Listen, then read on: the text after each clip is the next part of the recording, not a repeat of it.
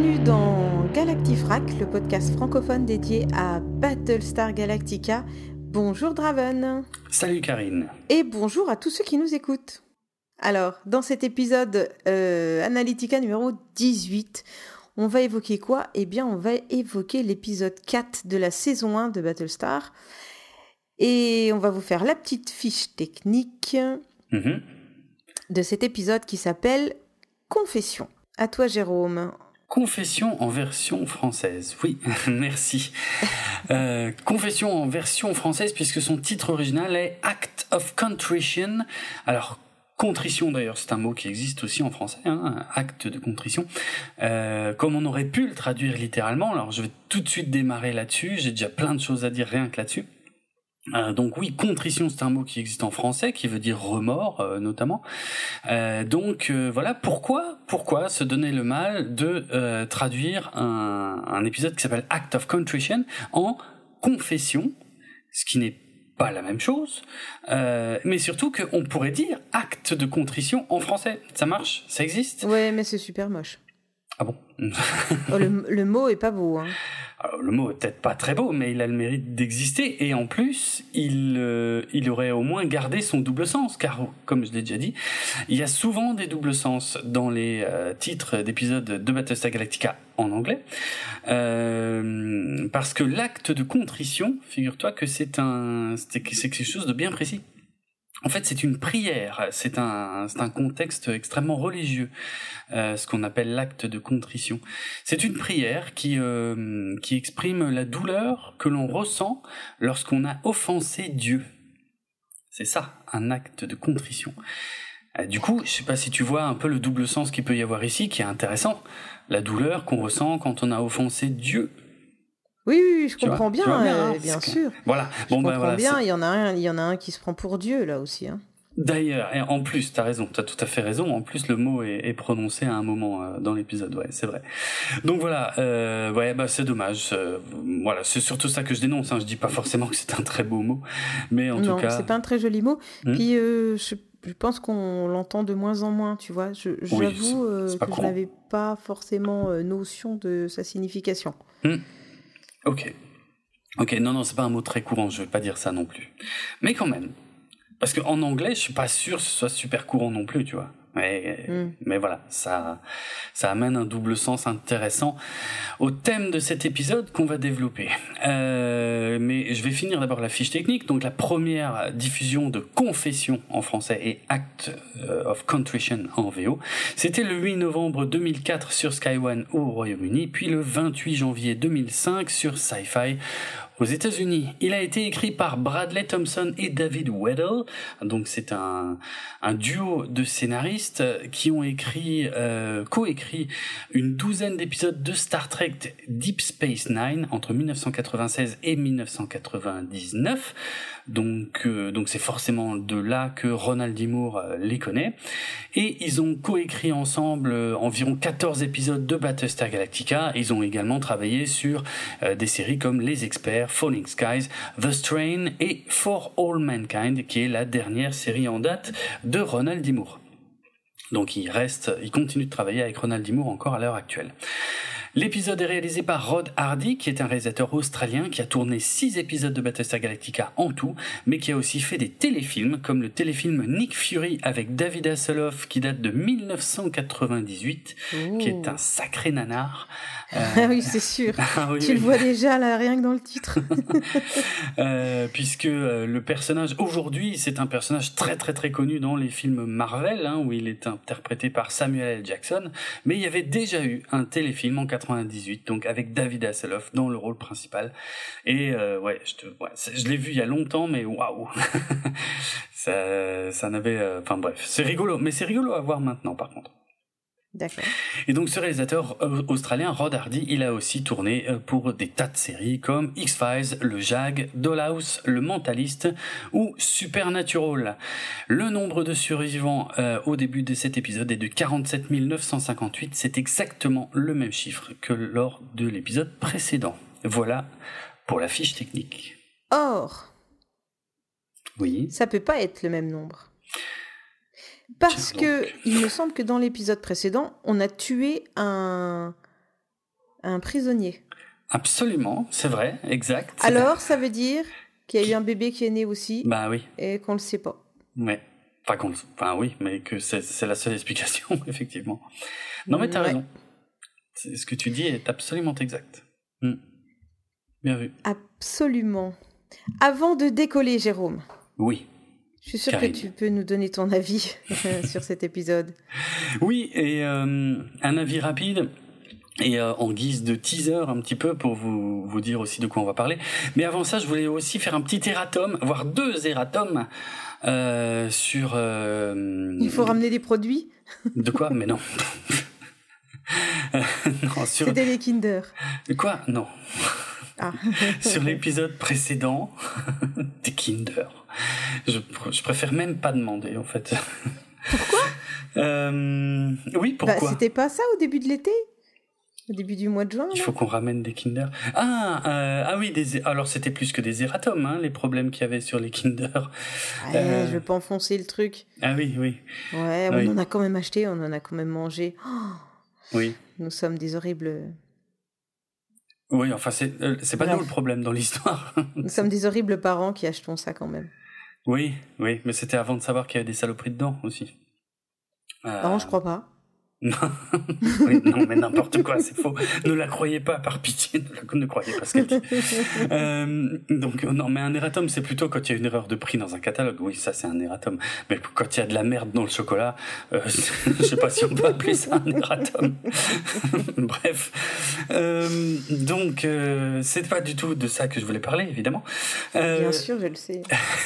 donc euh, non, ce que je voulais dire, c'est que oui, j'ai j'ai fait deux erreurs. Euh, dans notre épisode précédent, puisque nous avons mélangé euh, Christian Morin avec Philippe Risoli. C'était Philippe Risoli qui présentait le juste prix. Euh, Alors, je tiens bien à repréciser la phrase. Je te demande si c'est lui et tu me fais oui, oui. Hein? Donc moi je, moi, je posais la question. Toi, tu as validé la réponse fausse. La vache, C'est important. Tu mets ça sur le dos. tu, m'as mal aiguillé. bah écoute, bon bah voilà. Donc c'est pas grave. Eratom euh, fait.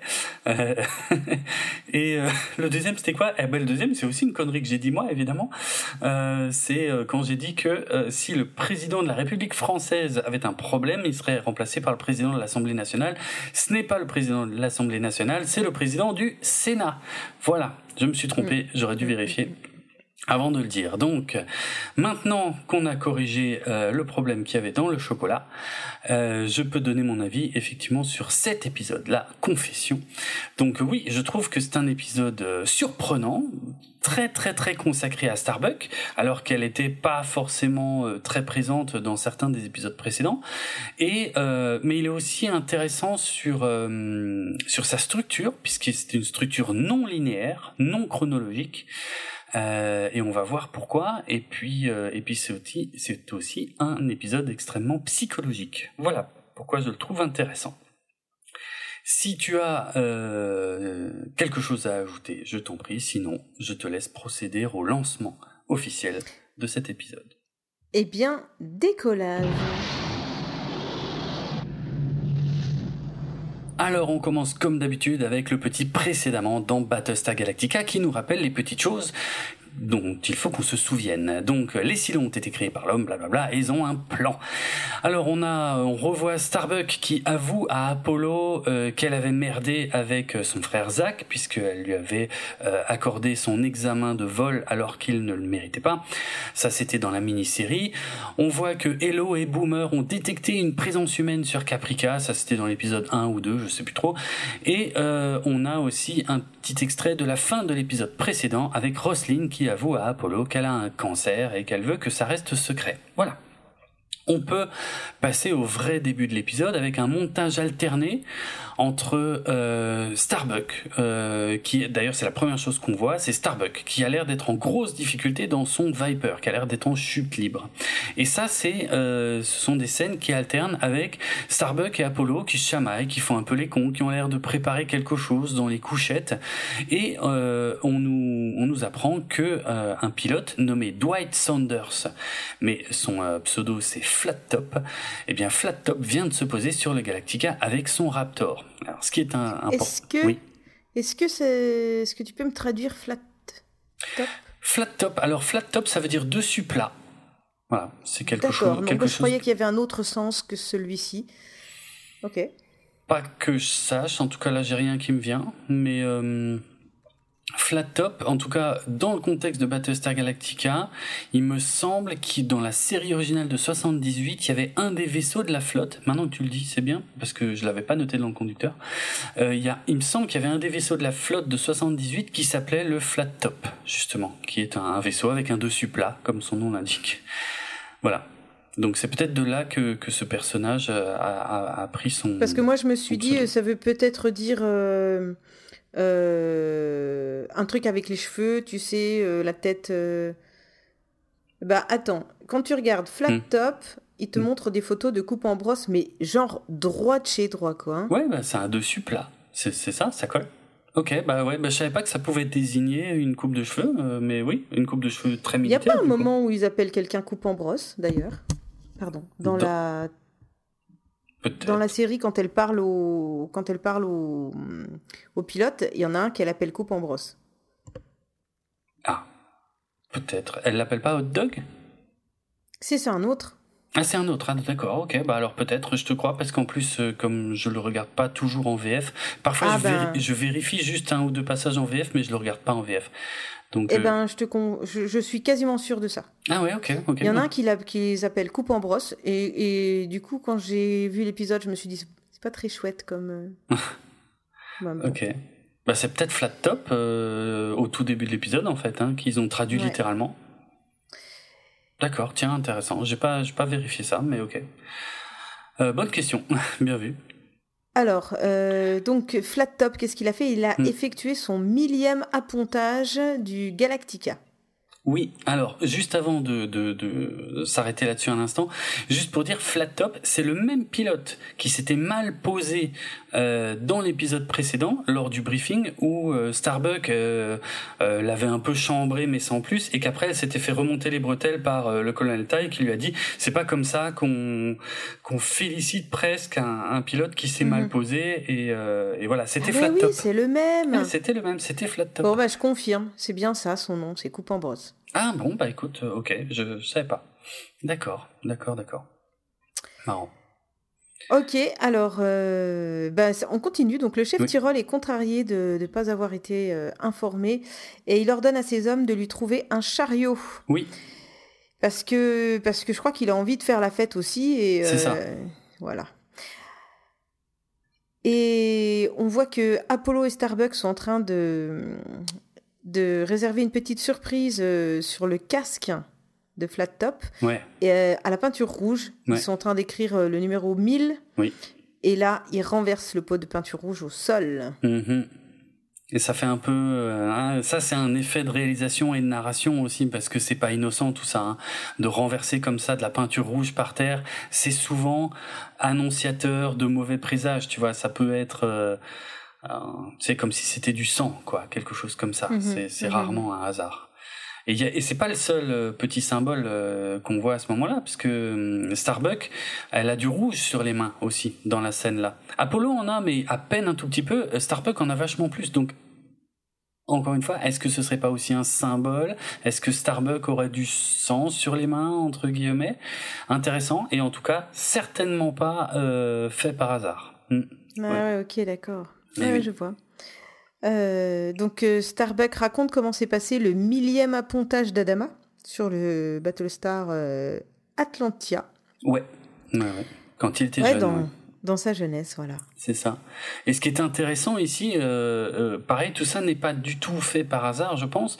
ça sert vraiment la narration, c'est que Starbuck raconte une histoire à propos d'Adama au propre fils d'Adama, à Apollo, qui lui ne la connaît pas. Euh, donc euh, ça nous montre à quel point Starbuck est proche d'Adama, et alors qu'Apollo ne l'était pas pendant euh, pendant quelques années pendant pendant les dernières années. Tout ça c'est loin d'être innocent. C'est pas juste histoire de raconter quelque chose de rigolo. Donc voilà. Tout ça sert la narration effectivement.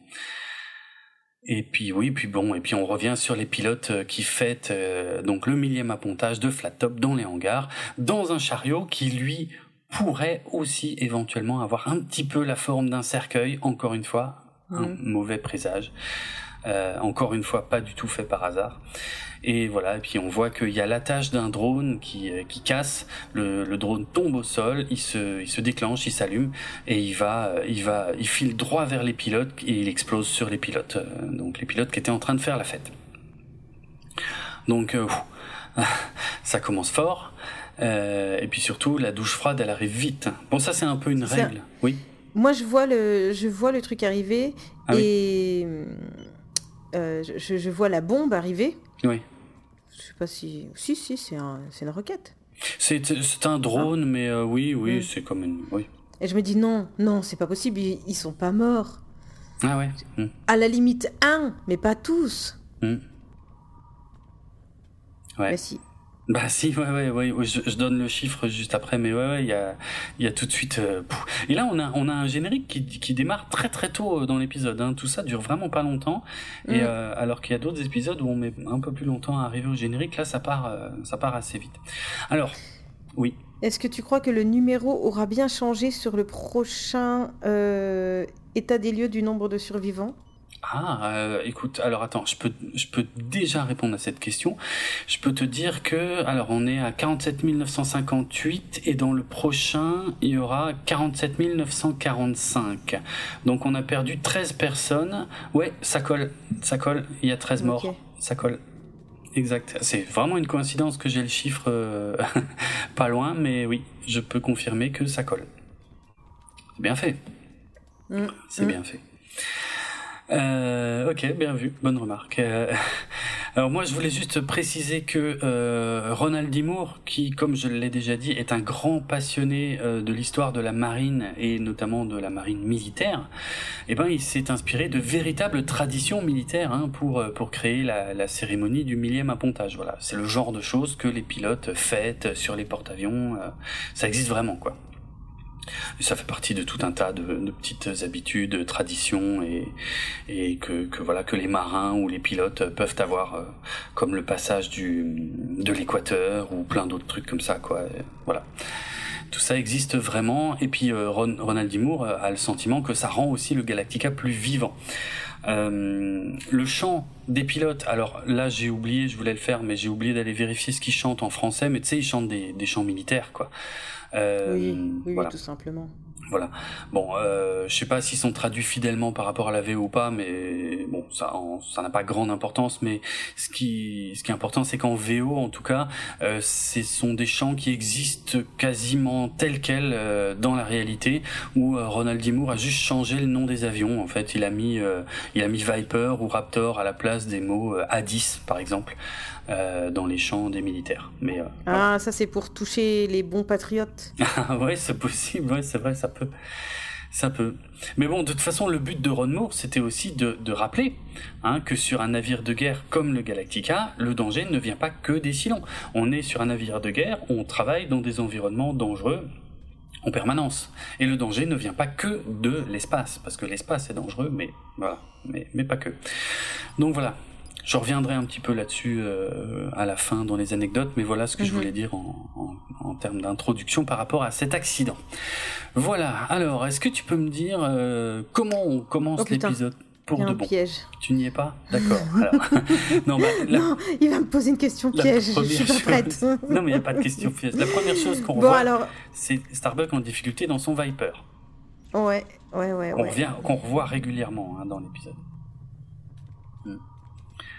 Et euh, d'ailleurs, fait intéressant, on ne sait pas encore quelle est la chronologie de tout ça. On ne sait pas si Starbuck est en difficulté dans ce Viper avant les scènes euh, qui se passent sur le Galactica ou après. C'est pas clair pour l'instant. Hmm. Mais je te laisse continuer. Oui, D'accord. Avec l'inspectrice euh, notamment, euh, puisque qui dit accident dit inspection. Et euh, l'inspectrice qui est la maître d'armes Adrian, qui était déjà mentionnée dans un des épisodes précédents, mais je crois qu'on voit pour la première fois ici. Alors qu'est-ce qu'elle conclut, l'inspectrice tu... eh ben c'est très simple. hein, Elle conclut une défaillance du matériel. Voilà. tout simplement. Et donc là, on apprend euh, effectivement la mort des 13 pilotes parce que, bon, on était quand même. Moi, j'étais quand même pas sûr, sûr. Hein. Mhm. 13 pilotes morts, 7 blessés. Ouais.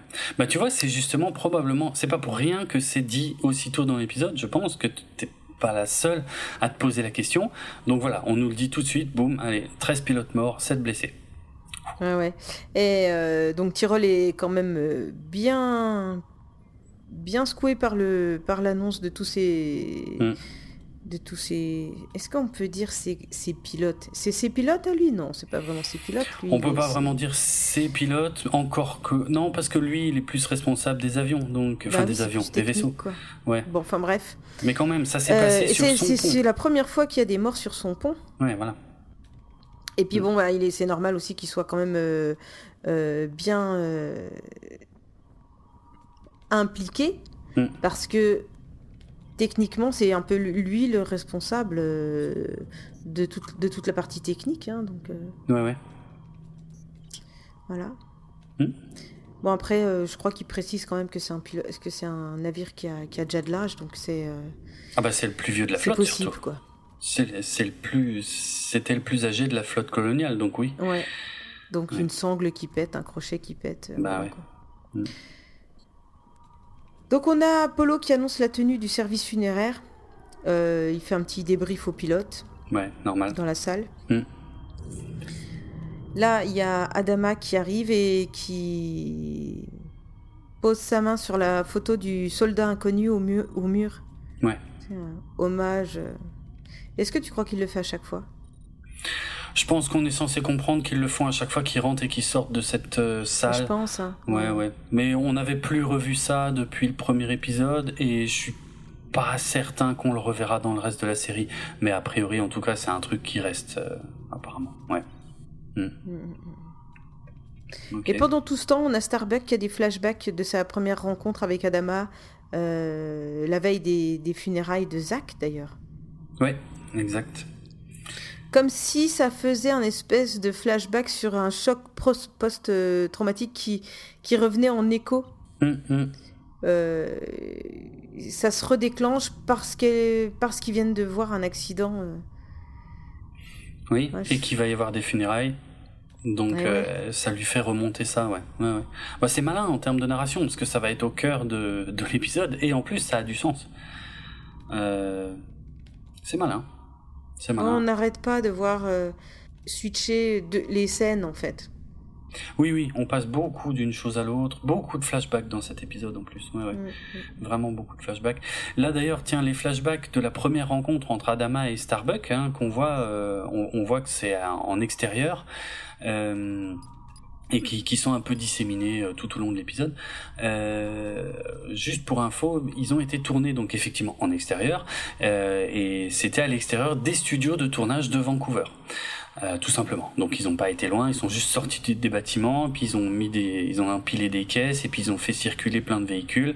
Et voilà. D'ailleurs, on peut voir des vieux camions très terriens, euh, des blindés légers très terriens, même un Fenwick euh, bien terrien dans cette petite scène.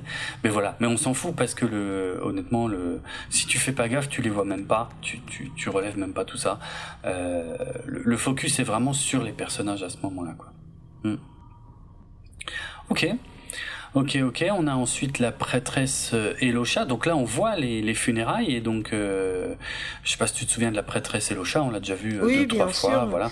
Un- J'aime bien, c'est un joli personnage. Ah, intéressant. Ouais, je la trouve, euh, je la trouve euh, jolie, physiquement jolie, puis en Mm. même temps, elle a un charisme, tu vois, euh, que j'aime beaucoup. Ouais. Ah, cool. Cool. Parce Et pour une fois, c'est pas un militaire. Ah oui, oui, oui, oui, c'est vrai. Ben, euh, on, on- sera amené à la revoir, euh, effectivement, parce qu'elle est la plus haute autorité de la flotte en matière de religion. Euh, donc, Ah, il ouais. ne peut pas avoir que des qualités. excellent. Oui. Oui, c'est vrai.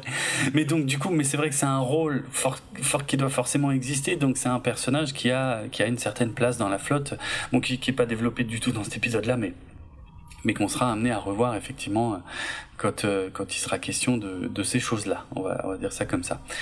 Ouais, ouais. Et euh, pendant les, les funérailles, euh, et ben là, on peut voir que Apollo et a priori Starbuck aussi ont des flashbacks des funérailles de Zach.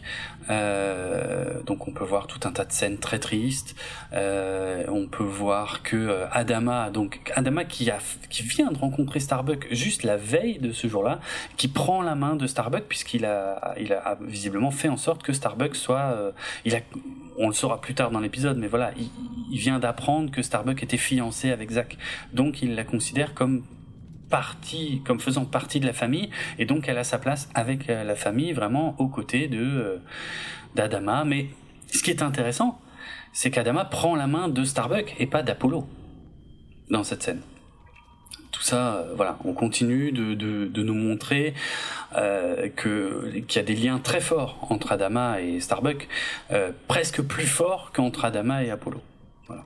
Et petit détail, euh, je sais pas si tu l'as noté, mais euh, on ne voit jamais le visage de la femme d'Adama, euh, la mère de Zach et Apollo, euh, parce qu'elle est globalement euh, masquée par un par un voile noir, quoi, un voile Mhm. de deuil. Voilà. Bon, moi, quand je vois ça, je me dis toujours, ah ouais, ça doit être parce que euh, il, il, il se gardait probablement la possibilité de caster euh, une actrice. euh, bah, si tu caches le visage de quelqu'un, surtout quelqu'un qui est vraiment au cœur des scènes là, parce qu'on voit plusieurs fois euh, sa tête, mais pas son visage. euh, Oui, ils pourront prendre n'importe qui s'ils voilà. décident de venir la rajouter au scénario euh, dans les épisodes Exactement. d'après. Exactement. Ouais, ouais, je, je vois ce que tu veux dire. C'est ça. C'est ça, c'est ça. Et puis, qu'est-ce que je voulais dire? Ah oui, et les scènes là, elles ont été tournées, euh, les scènes de funérailles hein, de Zach, qui sont en extérieur, elles ont été tournées dans un véritable cimetière de Vancouver qui s'appelle le cimetière Mountain View à Vancouver. Voilà, pour ceux qui veulent, qui voudraient y aller. Euh... Non, bah, bah, quoi Pardon. Mais Il c'est- y aurait vraiment des gens qui iraient faire ça? Bah, la preuve, il y en a, sinon j'aurais pas l'info. Euh, je- toutes les infos sur les lieux de tournage, quasiment, je les tire d'un site de fans qui s'appelle oui, oui, oui, Battlestar vrai, Locations, vrai. Euh, qui donne Non, des je conseils. euh, ouais. Non, non, mais après, je peux comprendre, c'est pas, pas l'endroit le plus fun à aller visiter, euh, surtout, euh, voilà, par rapport à une série. Mais après, Oh, les... la raison surtout, quoi.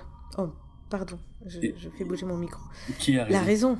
La raison. Ah oui, oui, oui, non, la raison, elle est Je- bizarre. Oui, visiter Je un vais visiter. Ah, c'est un vrai cimetière? Oui, c'est un vrai cimetière, ouais. Donc tu vas aller visiter un vrai cimetière pour une raison euh, qui est ni religieuse ni pour euh, te, te recueillir sur la tombe de quelqu'un. Faut être américain. Oh, je comprends. Non, non, non, pardon, faut être fan. non, mais Il y a un je- côté très peu décent en fait dans la démarche. Ah ouais, tu trouves qui Bon, Oui, qui me viendrait pas à l'idée. D'accord. En tout cas, si tu vas, j'irai pas avec toi. Ok, oui, mais ça j'avais compris. d'accord. Non, mais j'avais pas l'intention d'y aller. Après, oui, non, mais je suis d'accord avec toi sur ce que tu dis. C'est vrai que c'est peut-être pas, euh, voilà, c'est pas, euh, pas forcément très malin. Euh, encore que c'est pas grave. non, non, non plus, je, je dis pas mais- que c'est, Hmm. je dis pas que c'est stupide. Hein. Ouais, ouais. C'est toi qui dis que c'est pas malin. D'accord, c'est Moi, vrai. j'ai pas dit ça. Moi, j'ai dit que on était limite. Mais après, il y a, il y a des cimetières qu'on visite pour des raisons qui ne sont euh, parfois ni religieuses ni personnelles, comme les, Bah oui. les cimetières militaires, les choses comme ça. Bah oui, c'est vrai, mais oui, oui, c'est vrai. mais c'est encore euh, différent. Je Le. Père Lachaise ou des trucs comme ça, quoi. Ou le Père Lachaise, exact, ouais. C'est du tourisme pur. Donc, euh, donc, je retire ce que j'ai dit. Non, non, mais ta remarque n'en est pas moins pertinente. Euh, mais vous voilà. visitez ce que vous voulez. Si on est fan, on est fan. Tout à fait, tout à fait. Alors, retournons à la cérémonie. Oui, non, j'ai encore une chose à dire, euh, c'est que sur ces flashbacks, euh, les flashbacks de, de l'enterrement de Zach, euh, apparemment, l'idée qu'avaient eu les producteurs au départ, c'était de montrer le point de vue de Starbuck, et puis le point de vue d'Apollo, et puis le point de vue d'Adama, histoire de montrer qu'ils avaient tous les trois des souvenirs un peu différents de ce jour-là. Euh, mais finalement, ça a été... ça a été abandonné, euh, ça, a, ça a été abandonné probablement au, au moment de l'écriture euh, pour se concentrer uniquement sur le point de vue de Starbuck. Donc euh, voilà, ça c'était juste une petite anecdote de production. D'accord. Alors la cérémonie, oui. Oui, on retourne à la cérémonie. Elle se termine par les mots qu'on a déjà commencé à entendre plusieurs fois. Mm. C'est ce que tous nous disons. C'est ça. C'est ce que tous nous disons, le fameux So Say We All euh, en VO, qui est beaucoup plus connu en VO que en, VF, mais euh, mais voilà, c'est ça, qui, qui avait déjà conclu le discours euh, le discours de la prêtresse euh, et d'Adama aussi à la fin de la mini-série. Donc, et c'est là aussi que on voit donc sur le hmm. vaisseau le sas qui se ferme oui. sur les cercueils. Oui. Et ils sont éjectés dans l'espace. Et là, on apprend aussi que c'est comme ça qu'ils enterrent leurs morts. C'est ça, effectivement. Euh, ouais, ouais, tout à fait. Tu, fais bien de le relever parce qu'on ne voit pas la scène où les cercueils sont éjectés dans l'espace, mais en, tout cas, on comprend que c'est ça qui va se passer. Euh, et, oui, ça nous donne des informations sur euh, sur comment sont euh, comment sont effectuées les, les, les funérailles dans l'espace au sein de la flotte. Effectivement. Alors, si tu le permets, je vais faire une petite parenthèse à cette euh, à ce moment-là parce que je me suis posé la question euh, de comment ça se passe en réalité dans notre monde. Euh, est-ce que voilà comment ça se passe? Est-ce qu'on est-ce qu'on balancerait aussi les corps dans l'espace comme ça? Alors, il y a un épisode fantastique ah. sur ça dont Tu mourras moins bête. Ah ouais, excellent. Oui oui oui. Ok il parle donc de euh, qu'est-ce qui se passe si, si on est perdu dans l'espace. Hein, c'est-à-dire que le, On dit quoi On n'est plus dans, le, dans la fusée. D'accord, ouais, ouais, Qu'est-ce qui se passe? Et un autre sur euh, si on restait des années dans, le, dans un vaisseau, hmm. euh, qu'est-ce qu'on fait des morts? Qu'est-ce qu'on le garde, qu'est-ce qu'on le garde pas, qu'est-ce qu'on fait? Enfin, qui est vachement bien fait. Ah, c'est toujours bien marrant ça. Ouais ouais bah le euh, comment euh, donc tu mourras moins bête pour ceux qui connaîtraient pas hein, c'était à la base une bande dessinée de Marion Montaigne mais qui a été aussi déclinée sous forme de petits dessins animés qu'on peut retrouver euh, qu'on peut voir quasiment la plupart sur YouTube hein, sur la chaîne d'Arte. Hmm. Mais je savais pas qu'il y avait un épisode sur ça. Tiens, je regrette de pas l'avoir vu. C'est deux épisodes différents. Ah, oui D'accord, d'accord. Qu'est-ce qui se passe dans l'espace euh, quand, euh, quand, par exemple, le pilote est éjecté dans l'espace, quoi. En hmm. fait, c'est assez marrant. Si son casque pète, par exemple, s'il y a une ah, intéressant. Ça, on sera amené à en euh, reparler. ah, bah, je... le garde alors. Oui, oui, ça, c'est un sujet que je me garde pour plus tard. Effectivement, qu'est-ce qui arrive aux êtres humains lorsqu'ils dérive dans l'espace, sans protection. Euh, on sera amené à en reparler parce que euh, souvent ce qu'on voit dans les films et les séries à ce sujet est complètement faux. oui, et c'est vraiment, et eh ben justement en fait, dans l'épisode ils en parlent, ils disent alors, euh, ils parlent de, ah, je, cherche le nom de du, du un personnage du, du personnage qui se sacrifie. D'accord, dans quel film? C'est horrible. Dans quelle série? C'est le film. Si, si. Euh... Ah, le film où il parle presque pas. 2001 pas Putain, je retrouverai. Bon, vas-y, continue à parler, je retrouverai après. Pas dans 2001, c'est l'espace? Non, non, non, non, non, pas du tout. Ah, d'accord. Je vais retrouver après, vas-y, euh, je te laisse. Euh, ok. Je te laisse nous expliquer tout ça et puis. Ok, mais de toute façon là, voilà, je te dis, le, le, le fait de dériver dans l'espace, on se garde ça pour plus tard dans tous les cas. Euh, là, je vais surtout parler. Voilà, ça y est, tu vois, je savais bien que quand t'allais reparler, ça allait. Georges Clounet. Ah, dans euh, Gravity, d'accord. Voilà. Et eh ben, voilà, l'épisode est sur ça. Ah, ok. Ok, intéressant. Moi, je te dis, on pourra y revenir. Je pense que ce sera très intéressant. Euh, on aura probablement des, des occasions de... Ouais, enfin, pas probablement. On aura des occasions de revenir sur ce genre de sujet. Mais là, Là, je me suis intéressé donc aux funérailles dans l'espace. Qu'est-ce qui se passe? Est-ce qu'il y a quelque chose de mis en place à l'heure euh, actuelle euh, de la part de la NASA ou de l'ESA ou, des sociétés privées? J'ai fait des petites recherches. Euh, alors déjà, il faut savoir que nous, dans, notre monde, il est interdit d'éjecter un corps dans l'espace. Alors ça, c'est surtout dans le cas euh, des, stations spatiales, notamment la station spatiale internationale. Euh, tout simplement parce que euh, on ne pourrait pas contrôler euh, la comment la, la dérive. la, oui la dérive du, du, du, corps. Et il pourrait entrer en collision avec d'autres objets et donc du coup créer euh, plein de débris et donc faire encore plus de dégâts et ainsi de suite et ainsi de suite. Donc pour ces raisons tout ce qui est en orbite c'est inimaginable de balancer un corps dans l'espace. Maintenant concernant euh, des missions peut-être plus par exemple on parle de plus en plus de retourner sur la Lune, mais aussi d'aller sur Mars. Or, pour aller sur Mars et pour en revenir, ce sont des missions qui durent des mois. Euh, il y a des mois de vol pour y aller, des mois de vol pour en revenir. Euh, donc là, il peut se passer quelque chose. Donc, est-ce qu'il existe un protocole? Alors, la réponse tout de suite est non. Il n'y a pas de protocole euh, établi en cas de décès d'un astronaute dans l'espace. Euh, et euh, l'une des questions qui se pose, par exemple, c'est est-ce qu'il faut aménager des espaces justement dédiés pour la conservation des corps? Alors, la question est posée, mais il y a une réponse malheureusement extrêmement pragmatique à cette question qui est que construire de tels espaces dédiés coûterait extrêmement cher et vu que toute la place est très très très précieuse euh, dans ce genre de station ou de vaisseau, euh, eh bien, on peut pas se permettre de construire un espace dédié à quelque chose dont on n'aura peut-être pas l'utilité. Donc ça, c'est pas à l'ordre du jour de faire ça. Euh, tout comme il n'est pas du tout à l'ordre du jour non plus de transporter des cercueils. Euh, dans ce genre d'engins spatiaux, puisque, pareil, pour les mêmes raisons, ça prendrait de la place. Et on a besoin de toute la place possible, et ça coûte déjà un pognon débile de d'optimiser toute la place qu'on a. On peut pas se permettre de, construire comme ça des espaces euh, qui ne seront peut-être même pas utilisés.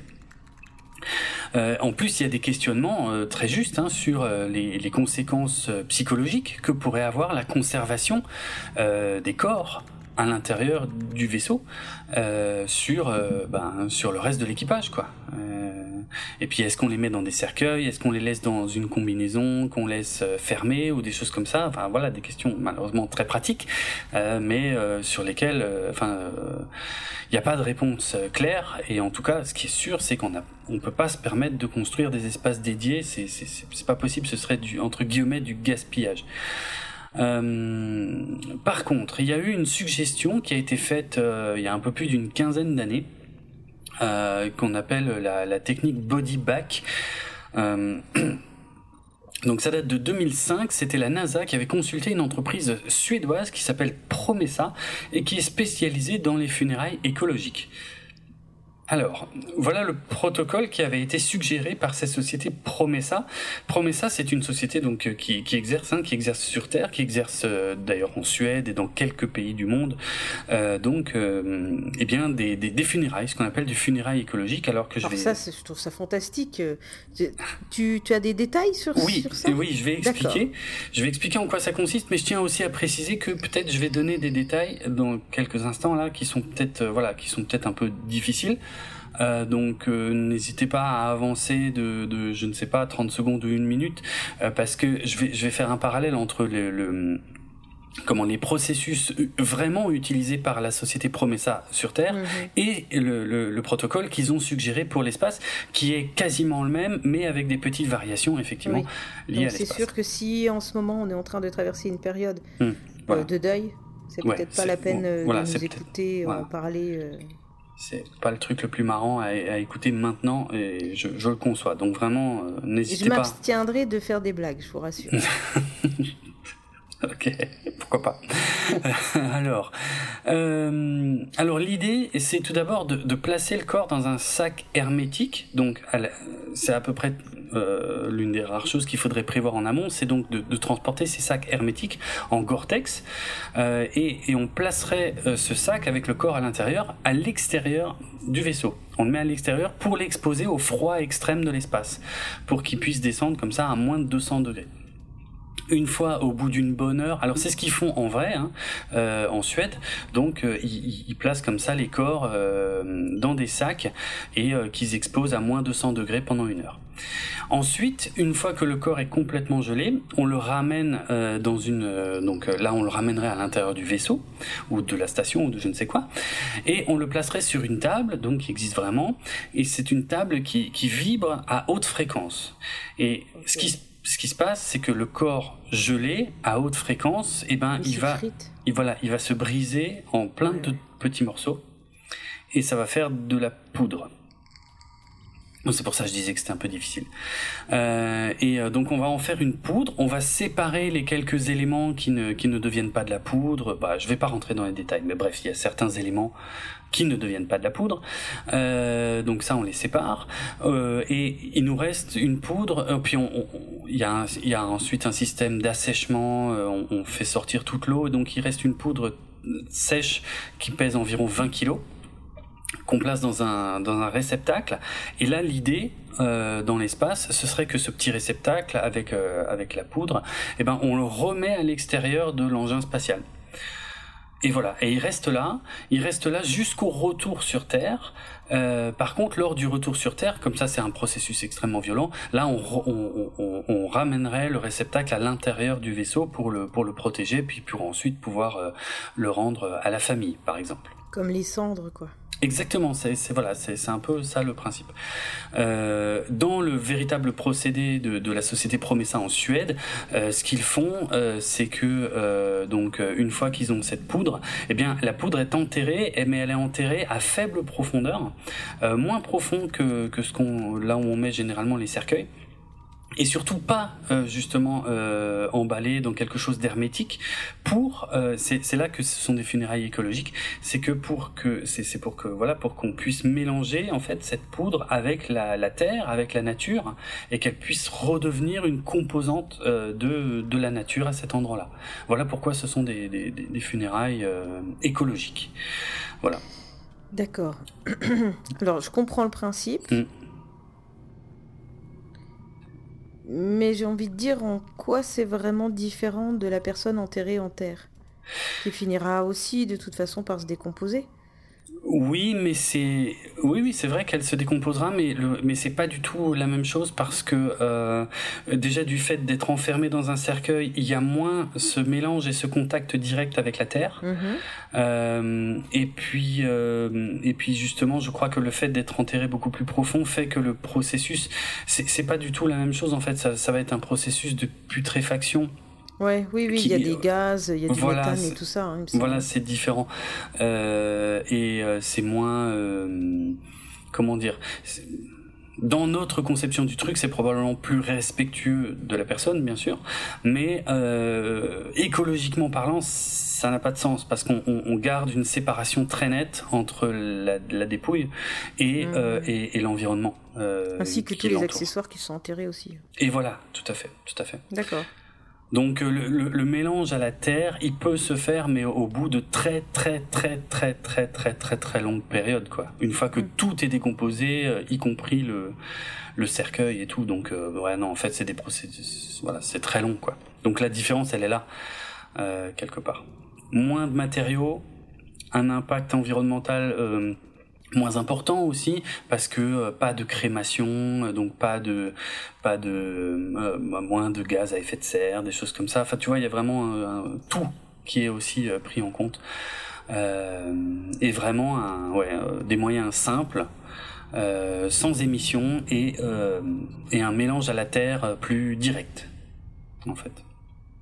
Voilà l'idée. Ok. Est-ce que, l'on passe à la suite? Alors, juste, oui, oui, mais en conclusion de ça, euh, Ouais. ça, c- c'était donc une suggestion de la société Promessa qui a été faite en 2005 à la NASA. On ignore euh, si c'est une option qui a été retenue par la NASA. On n'a pas vraiment beaucoup d'infos sur le sujet. Euh, la seule chose dont on soit à peu près sûr, c'est qu'aujourd'hui, que ce soit la NASA ou l'ESA ou, ou les sociétés privées hein, qui commencent à s'y mettre aussi, comme SpaceX ou des, des choses comme ça, eh ben, a priori, priori, ça va être un peu du cas par cas.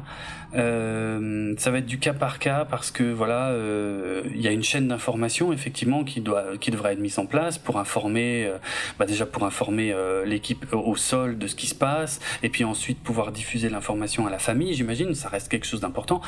Et, et, et c'est là aussi quelque part qu'il y a une difficulté, c'est que je pense qu'il faut respecter le souhait de la famille euh, quant à, à, la façon dont le corps sera traité. Et donc c'est pour ça que, que la, la, la, proposition de la société Promessa, je pense, ne peut pas être une solution euh, qui sera appliquée d'office à tout le monde. Voilà, parce que si la famille est pas d'accord, euh, on va on va vers des problèmes euh, juridiques, notamment, surtout aux États-Unis où ils adorent ça. Donc voilà. Donc ça reste un sujet complexe, euh, même à l'heure actuelle, euh, et euh, ils y pensent, mais il n'y a pas de solution euh, qui est universelle. Ce sera, ce sera du cas par cas et très probablement à chaque fois en concertation, en fonction déjà de l'organisme, qu'il soit public ou privé. Hein, ça, ça, ça, peut donner déjà un changement d'approche et aussi donc en fonction de la concertation probablement avec la famille de la personne décédée. Mais je tiens à préciser que ça n'est jamais arrivé euh, jusqu'à aujourd'hui. Le cas ne s'est jamais euh, produit. Euh, on n'a jamais eu euh, à, à, voilà, à faire face à ce genre de situation dans l'espace, euh, dans notre histoire jusqu'ici. Voilà. On peut passer à la suite effectivement maintenant et revenir à des choses plus drôles, quoique.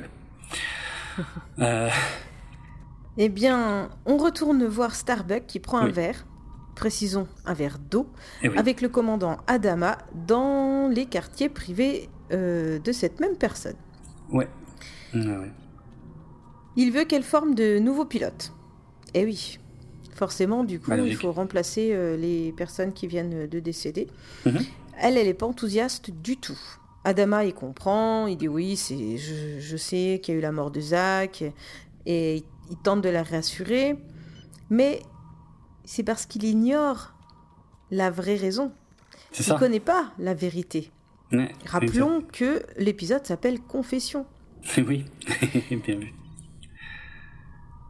Ouais. Euh, parce que hein, donc elle a admis euh, à son test de vol euh, Zach alors qu'il n'avait Ouais. pas le niveau. Et suite ça. à un accident, il en est, euh, il en est pas sorti vivant. C'est ça. Ouais, mais elle finit par accepter quand même. On sent qu'elle a des réticences, mais bon, elle se laisse convaincre par Adama. Mais est-ce est-ce que le chef d'un, subordonné, non, oui, c'est dans l'autre sens, il, on Oui. peut, on peut pas euh, ne pas être d'accord à la fin. Bah, tout dépend si c'est un ordre ou pas. Non, en fait, tout dépend. Tout n'est pas forcément un ordre. Il peut y avoir des choses qui relèvent du conseil. Ici, Adama est suffisamment diplomate pour ne pas euh, pour ne pas faire ça sous forme d'ordre, pour prendre le temps d'argumenter et de la rassurer. Ah, il, il la serre dans ses bras, tu vois. C'est pas très protocolaire. C'est vrai. c'est Voilà. vrai. Donc, donc il le fait pas du tout sous forme d'ordre, il n'est pas obligé. Euh, il le sait aussi, d'ailleurs. Il est suffisamment fin euh, pour, pour ne pas avoir à le faire, parce que c'est un sujet complexe. Genre, si tu braques quelqu'un en disant c'est un ordre, euh, bon, bah là, dans ce domaine, t'es sûr que ça donnera pas des bons résultats. Donc voilà. Mais je vois ce que tu veux dire, c'est intéressant, mais, mais, mais de toute façon, la famille Adama et Starbuck jouent assez régulièrement sur cette ligne. hein cette ligne très fine entre euh, la, familiarité et euh, le, côté très très très comment euh, formel euh, ouais, tu veux dire qu'ils sont borderline Bah, un petit peu un petit peu Mais ça se sent souvent dans les échanges euh, entre euh, entre Apollo et son père je trouve il, il, y a, il y a parfois des bouts de phrases où ils se parlent comme un père et un fils et après des bouts de phrases où ils se parlent comme un, un commandant et un capitaine Mhm. euh, mais il joue tout le temps sur, cette ligne euh, et c'est assez intéressant d'ailleurs à, à étudier dans certaines scènes. Mm. Mm. Mais donc voilà, ouais, il, euh, il la serre dans ses bras là à la fin. Donc euh, là, on peut dire que la ligne euh, formelle a été largement franchie.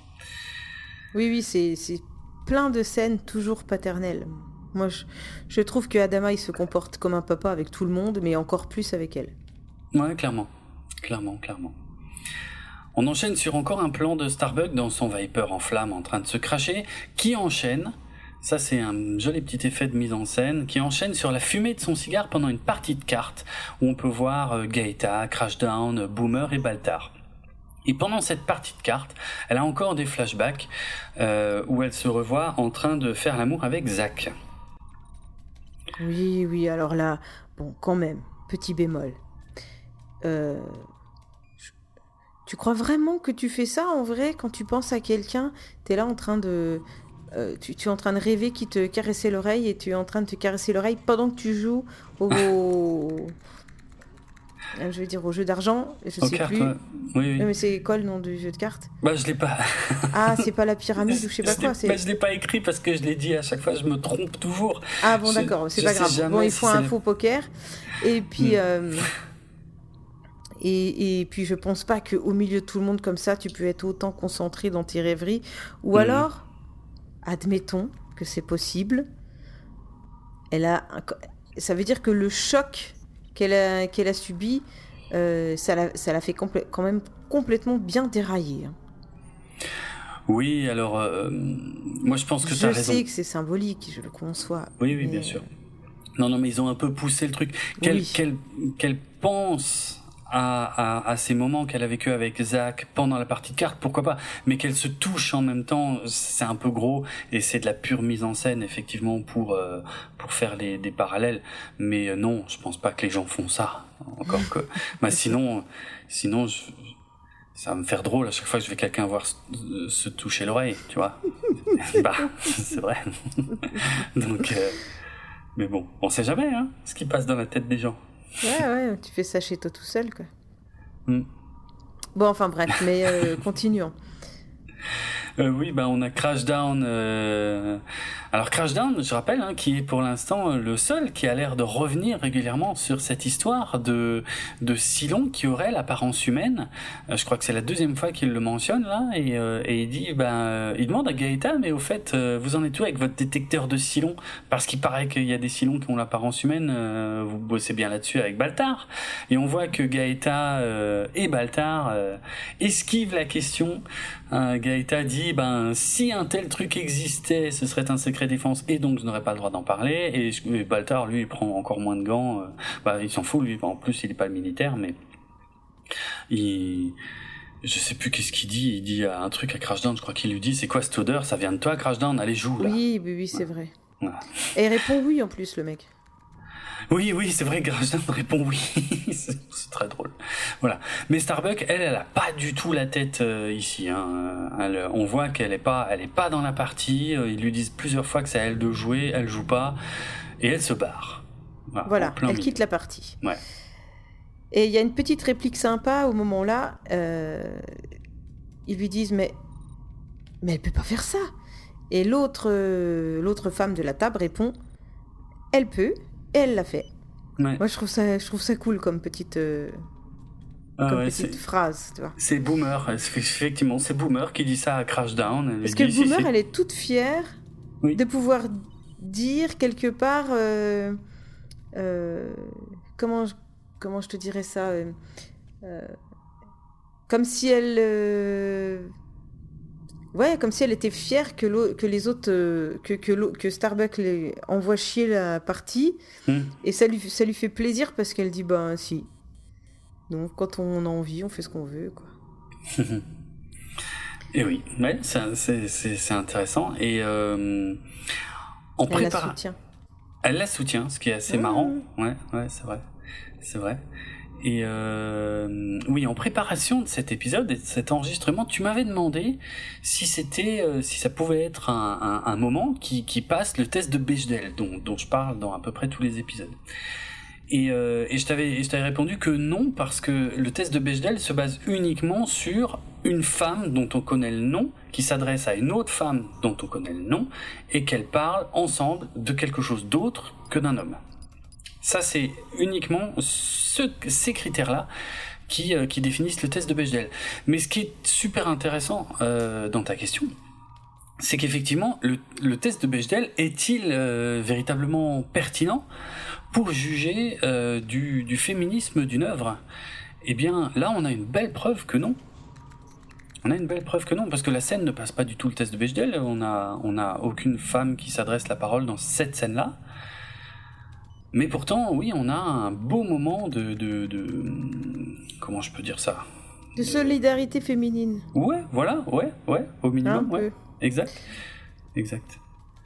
Donc c'est vrai euh, que, ouais, non, c'est c'est c'est les petites phrases qui sont bien mises au bon endroit. Hmm. Exactement. Exactement. Et ça, le test de Bechdel ne peut pas le mesurer.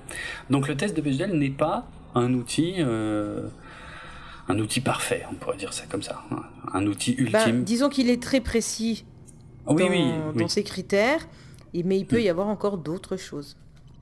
Oui, oui, bien sûr qu'il peut y avoir d'autres choses. Et le test de Bechdel est un peu biaisé dans le sens où le test de Bechdel ne répond finalement qu'à un manquement euh, classique euh, dans les scénarios et dans les œuvres audiovisuelles. Mais un manquement ne définit pas euh, tout, tout le féminisme. Voilà, et toutes les mmh, possibilités. Mmh. Ouais, on est bien d'accord. Et c'était important de, de, le souligner, c'était une bonne occasion, t'as bien fait. Alors, donc on part sur une autre scène, hein, voilà, ça s'arrête là.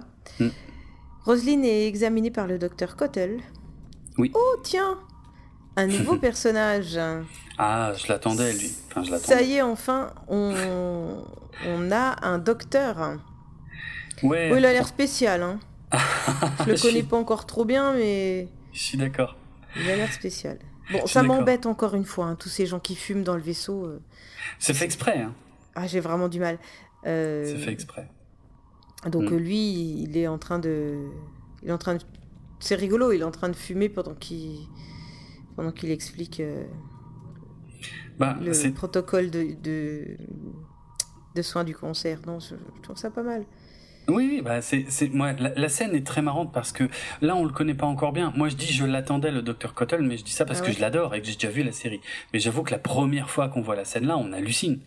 Euh, on se dit mais c'est qui ce mec quoi Qu'est-ce que c'est que ce docteur euh, Alors que, que moi maintenant je, je trouve que c'est un excellent docteur, mais euh, quand on le connaît pas encore, là tu te dis mais c'est, enfin limite c'est quoi ce connard en fait? Parce qu'effectivement il débarque, il ferme pas le rideau, euh, la présidente lui dit vous, voudriez pas fermer le rideau là quand même s'il vous plaît?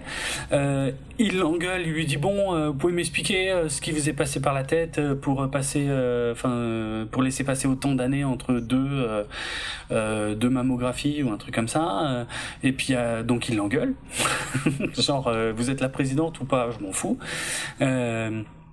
Et puis effectivement, il, comment, il allume sa clope, elle lui dit ça vous dérangerait de pas fumer? Il dit oui, ça me dérangerait. Euh, il continue son speech. il est, j'adore ce mec, euh, franchement, euh, mais pas, mais pas que pour ça. Hein, je dire, c'est aussi un excellent docteur et c'est quelqu'un. on, on, on, pourrait pas le penser éventuellement là, je comprends, mais mais c'est quelqu'un d'extrêmement consciencieux, consciencieux et tout. Et c'est, c'est un, vraiment, c'est un des meilleurs personnages de la série. donc voilà, et je, enfin pour moi, ses apparitions sont toujours un régal parce que il se torche littéralement avec les protocoles et avec les conventions en fait. Mais ça ne veut pas dire que c'est un mauvais docteur, au contraire. Oui, d'accord, ok. Voilà. voilà. Mais je comprends, tout ça, tu peux pas encore le détecter dans cette scène, euh, dans, dans, cette première scène, dans cette première apparition. C'est. Non, là, dans la, dans, la première, dans la première fois que hmm. je le vois, je me dis hmm. juste que euh, on retrouve là toute l'espèce de d'autorité l'autorité médicale, celle où le docteur il serait rentré et il lui aurait dit à poil, elle aurait fermé sa gueule, elle se serait mis à poil et voilà. Ah, il y a de ça, oui. Et, en fait, euh, moi quand je, le, quand je le vois comme ça, hmm. euh, c'est quelqu'un au premier abord dont je me méfierais en fait. Parce que ah, euh, tu sens que. Ouais, tu sens l'autorité quoi. Hmm, hmm, Alors après, justifié ou pas justifié, pour l'instant je sais pas, je le connais pas, tu vois tu fais bien de le relever parce que moi, je me, j'y pense plus à ça parce que voilà, parce que je connais le perso, mais ouais, t'as raison, as raison. Parce que toi, les docteurs te demandent pas de te mettre à poil. Non, aussi, enfin, ouais, enfin, non, c'est pas trop arrivé, non. mais, euh, Bref. Normalement, c'est pas censé tout le temps euh, être le cas. Hein. C'est pas bah normal. Hein, si les gens, s'il y a des gens qui nous écoutent, normalement, quand on va chez le docteur, on n'est pas censé tout le temps se mettre à poil. C'est pas normal. Oui, tout à fait. c'est bien vrai. Mais l'autorité médicale, hmm fait que ben, quand tu donnes du pouvoir aux gens, des fois. Euh, des fois, ils en abusent. Ouais. C'est ça. Classique. Tout à fait. Dans ce métier comme dans d'autres. Ah, non, mais... Tout à fait. Bref. Euh, Qu'est-ce qu'on apprend Roselyne, elle est examinée par le docteur euh, qui prend pas de gants. Alors, ouais.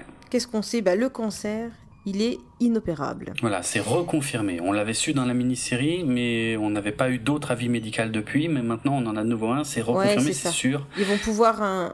Pardon, je te coupe la parole. Oui, oui, vas-y. Ils peuvent tenter de le réduire avec des rayons gamma hmm. et du doloxane. Ouais. Euh, donc, euh, ils savent euh, ce que ça va engendrer. Hein, classique, perte de cheveux, nausées, diminution musculaire. En fait, y a, dans l'espace, il n'y a rien de différent avec notre cancer sur Terre. Hmm. mais Roselyne, elle, elle n'est pas chaude pour ça parce que ben, elle a vu sa maman avoir la même maladie il y a quelques années et elle sait la finalité. C'est vrai, c'est vrai, elle en parle, ouais. Et surtout la finalité du traitement là et, de, donc de la diminution de la personne. Bah, donc, oui, oui, c'est vrai. Ouais, ouais, pour au final euh, amener quand même vers la mort. Mhm. Donc elle a envie d'essayer euh, l'extrait de Shamala. Oui, Kamala. Alors peut-être ils disent Shamala en français, mais en tout cas c'est Kamala en VO. Je sais pas. Mhm. J'avoue, je, ne sais plus. Okay. Et euh, bah, autant dire que le docteur, il est pas, il, il dit non. Ben, ça n'a jamais fait ses preuves, quoi.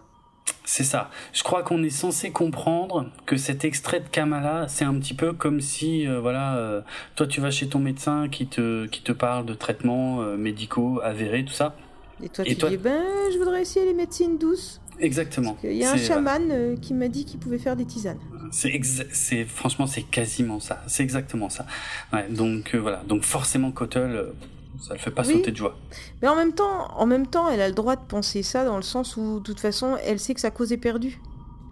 Ben c'est vrai, c'est vrai.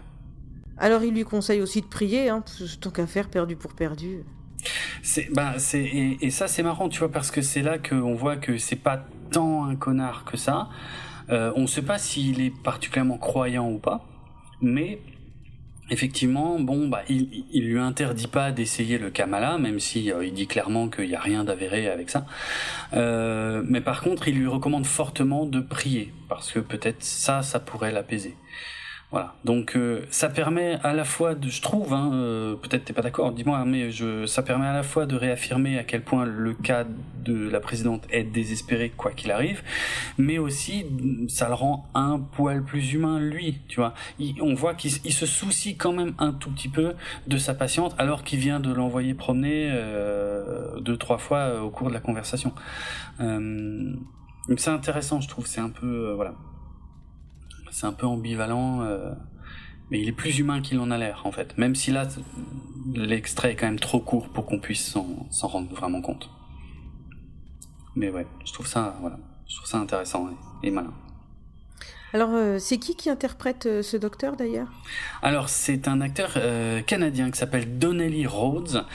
Euh, il était euh, dans sa jeunesse, il était mécanicien dans l'armée de l'air, mais il a il a une carrière énorme parce qu'il a commencé à jouer euh, ben, à la fin des années 50, donc il a vraiment vraiment une carrière immense. Il a joué dans plein de films et plein de séries. Et alors quand je dis plein de séries, on remonte loin. On remonte aux années 60 avec Bonanza, Manix, Les Mystères de l'Ouest, Mission Impossible, tout ça c'était les séries originales hein, de tous ces trucs-là.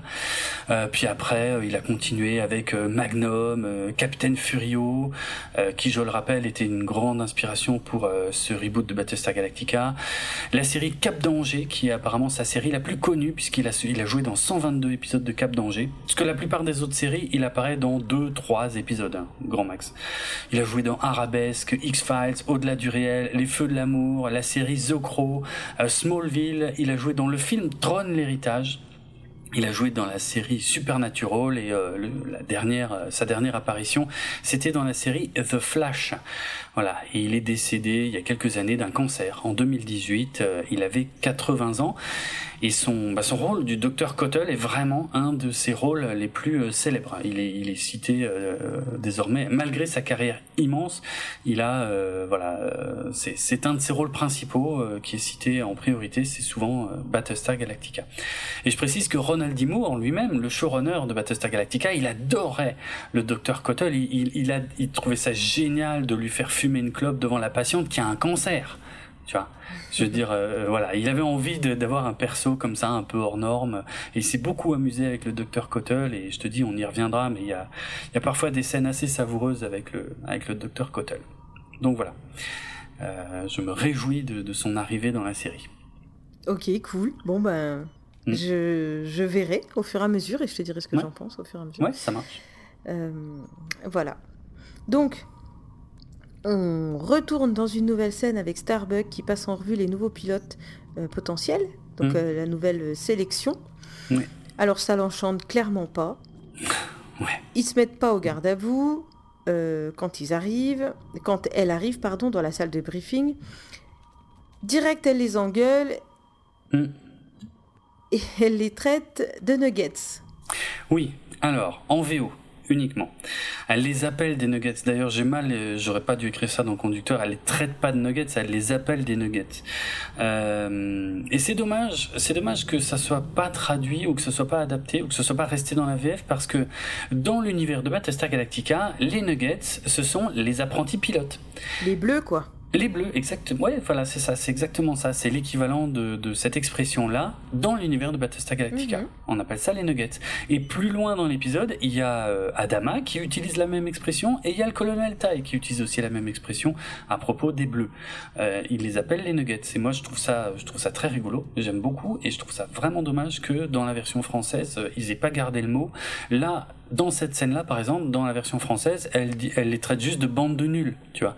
Ce qui n'a rien à voir en plus, parce que euh, les nuggets, je pense que même les apprentis pilotes eux-mêmes savent très bien qu'on on les appelle des nuggets, tu vois. C'est pas un mot euh, péjoratif en fait dans cet univers. C'est comme ça qu'on dit. Moi j'aime bien ce mot, ça me fait rigoler. Donc voilà, ça c'est un peu dommage. Euh, bon bref, encore un problème de traduction et d'adaptation comme il y en a régulièrement. Euh, là, il y a une phrase culte hein, euh, de, de, Starbuck euh, qui dit Les pilotes m'appellent Starbuck, vous, pouvez m'appeler Dieu. bon, c'est une, scène qui est même reprise pour faire des mèmes. Il existe des mèmes avec la tête de Starbuck et puis marqué You can call me God. voilà. Bon, elle, en profite, hein, évidemment, elle a des gens un petit peu sous son pouvoir, hein, donc elle en fait des caisses, comme on l'avait déjà vu. C'est ce que je dis tu donnes du pouvoir à quelqu'un, il y a des chances que ça frise le. C'est vrai. Euh, l'immoral, quoi. Ouais, c'est vrai, c'est vrai. Tout à fait. Tout à fait. Donc les nuggets, qu'est-ce qu'ils apprennent là Ils apprennent qu'il n'y a pas de simulateur. Donc euh, premier jour, alors on, a su qu'ils ont ils ont déjà une petite expérience de vol euh, dans, dans le civil tous, sauf un qui avait euh, essayé l'académie militaire mais qui s'était fait recaler. Donc ils ont une petite expérience et là premier jour, boum, ils vont euh, ils vont être mis dans un cockpit et voilà quoi, pas le choix. Donc euh, et il y en a un qui est en train de discuter qui s'appelle Costanza qui se fait engueuler par Starbuck et et qui qui lui dit dorénavant tu t'appelles plus Costanza, tu t'appelles Hot Dog déjà quelque part un, peu un rappel, j'imagine, euh, cinématographique euh, qui parlera à beaucoup de gens. Euh, ça rappelle un tout petit peu Full Metal Jacket, hein, où le sergent instructeur donne des surnoms comme ça à la volée. Et et puis une explication aussi à une chose dont on avait déjà parlé ici, c'est le fait que tous les pilotes ont, euh, ont cet indicatif, hein, bah, celui de Starbucks c'est Starbucks, Apollo et ainsi de suite, et Boomer, tout ça ce sont des indicatifs, ce sont pas leurs vrais noms. Et mhm. donc lui, et eh ben lui voilà, tu vois, voilà comment, euh, voilà comment tu hérites d'un de ce genre de surnom. Bah voilà, lui c'est Hot Dog et ce sera toujours Hot Dog et c'est fini, tu vois, on l'appellera plus jamais autrement. C'est fini. T'avais un surnom quand t'étais petit? Euh, Non. Pas spécialement, non. Mm, moi non euh, plus. Ok. Non, moi c'était des c'était des diminutifs de mon nom de famille, tu vois, mais pas mais pas des surnoms euh, qui n'avaient rien à voir. Mm. Non. Mm. Je crois pas Donc il se il se fait engueuler. Oui. Et, oui. Oui, pardon. Je voulais préciser quelque chose sur cet acteur, mais peut-être tu veux le faire. Non, non, vas-y. tu es bien plus qualifié que moi pour ce genre de, de précision. D'accord. Oui, cet acteur-là qui joue Costanza ou Hot Dog, eh bien, cet acteur s'appelle Body Olmos. Et Olmos, c'est évidemment le nom de famille de Edward James Olmos qui interprète Adama. Donc oui. Mais alors Eh ben, c'est son fils. Bah, c'est son... C'est son fils c'est son fils, c'est son vrai fils. Ouais, c'est son vrai fils, tout à fait, qui joue, euh, qui joue dans la série avec son père, mais qui joue pas le fils de son père. Bah, faut pas exagérer, non, quand même. non. Euh, ouais, ouais, c'est rigolo. Et d'ailleurs, quand on le sait, euh, c'est assez flagrant parce qu'ils ont un peu le même type de peau euh, sur les joues. Si tu regardes au niveau oh, des le joues, pauvre Hmm, ils ont, ouais, ils ont un peu le même truc. Mais ça va, hein. je pense que, je pense qu'ils Bah Oui, j'ai dit la dernière fois qu'il y avait un petit côté sexy, d'ailleurs. Oui. Donc voilà, oui, Bodhi Olmos, le fils d'Edward James Olmos, joue dans Battlestar Galactica et il joue Hot Dog. Et, euh, et voilà, et c'est cool. Euh, c'est cool. Et ah oui, moi j'ai noté un autre truc dans la scène, c'est qu'à un moment on le voit faire tourner un petit stylo feutre dans ses mains, et c'est un stylo feutre euh, Non, de non. marque Uniball, modèle Vision. Mais non, mais tu sais Non, pourquoi mais je parce que t'as fait pause oui, là j'ai fait pause. Oui. Non, enfin, non, sans faire pause, je me suis dit, oh merde, je reconnais ce stylo, et après je suis revenu, j'ai fait pause pour vérifier, et oui, pour moi c'est un Uniball Vision. Et à une époque, j'en ai beaucoup utilisé des Uniball Vision, c'est des, des stylos feutres que j'adorais. Euh, et je crois qu'aujourd'hui, ils ont un peu changé de design, et euh, je trouve ça dommage en fait. Euh, mais je suis pas sûr à 100% de ce que je dis. Ils ont un bouchon? Oui, oui. qui s'enlève t'ai complètement, mais c'est... un, Ah, tu, m'as mis le lien Tu m'as mis Oui. le lien du stylo C'est le noir qui est un petit peu euh, feutre. euh, Je suis sûr, c'est, je suis sûr, c'est celui-là. Bah, je ne sais pas, je te laisse ouvrir l'image. Jérôme, il a mis un lien qui marche pas. euh, Bah, nanana. chez moi, il marche. Oh merde. Enlève-toi de dessus. En plus, t'es dessus. Va-t'en. Mais ça ne change rien que je sois dessus ou pas. Ça ne marche pas. Ah merde. Tu Euh. peux pas y arriver à chaque fois. C'est, qu'un lien hypertexte. C'est pas Bah, facile, tu sais. Je, Ça je- devrait pas faire ça. Je Merde. conçois que ce soit pas facile. Mais oh, arrête. Ben, euh, je sais pas. En tout cas, voilà. Si vous êtes curieux, euh, tapez Uniball Vision. Non, mais en plus, le problème, c'est que si tu tapes Uniball Vision, tu, tu vas pas tomber sur le bon design. C'est pour ça que j'avais mis un lien. Parce qu'il y a plusieurs designs. Allez, Et euh, bon, ben, tant pis. j'essaye quand même. J'ai trouvé une autre solution. Ah mince, je suis très déçu que ça marche pas. Tu En peux. fait, non. Je... oh, Ah, c'est ceux-là, d'accord. Eh ben, c'est pas celui-là que je voyais. D'accord. Ouais, mais à mon avis, les images que tu vois en principal, c'est pas le bon. Euh, Mais si, moi, si, c'est- si, c'est bon, je vois bien c'est quoi comme stylo? Je, je voyais un tout noir. C'est pas le tout noir? Non, il est pas, il est pas gris. tout noir. Il est plutôt gris. contre. Je crois que c'était pas important. C'est. Euh, ouais. c'est peut-être pas l'info la plus essentielle de l'épisode. Effectivement. Ce qui est important de retenir, c'est que Mais, euh, Jérôme ne sait pas intégrer un lien hypertexte dans mais un texte. ah, mais c'est pas vrai. Attends, je suis en train, je suis en train de le refaire. Voilà, je, je suis en train et ça, ça prend un peu de temps parce que je ne peux pas. euh, Mais on s'en fout, on va jamais le relire des- le conducteur. Non, mais, mais, mais moi, ça me permet de garder l'image et puis je la posterai sur les réseaux sociaux. Oh Voilà, Alors. j'ai- mis un nouveau lien. Celui-ci devrait fonctionner et là, tu tomberas sur le bon modèle. Je pense que tu as joué à faire l'hélicoptère. Mon Dieu. Euh... non. Avec le stylo. Ah, merci pour la précision. Euh, C'est pour ça que t'as reconnu ça. Tu foutais rien à l'école. mais c'était pas à l'école, tiens, bizarrement. euh, Ça coûte 5,74 nom de nom. C'est pas vraiment l'info la plus importante. Donc tu vois le, tu vois l'info, tu vois le stylo. Oui, c'est des, stylos qui sont pas donnés, mais qui sont vraiment très très bons. Et euh, voilà. C'était celui-là que tu pensais? Oui, oui, oui, oui. C'est celui celui-là que j'ai vu sur la photo tout à Ah l'heure. d'accord. Bon, tant mieux. Bon. Bref, aucun intérêt, mais effectivement. Kate, on y va. Alors, Kate. Non, c'est pas que- Kate, c'est Kat.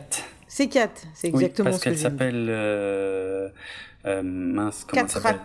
Elle s'appelle Kat- Katrina. Katarina, Katarina. Bah, maintenant j'ai un doute. En tout cas, c'est pas Kate, c'est Kat, c'est sûr.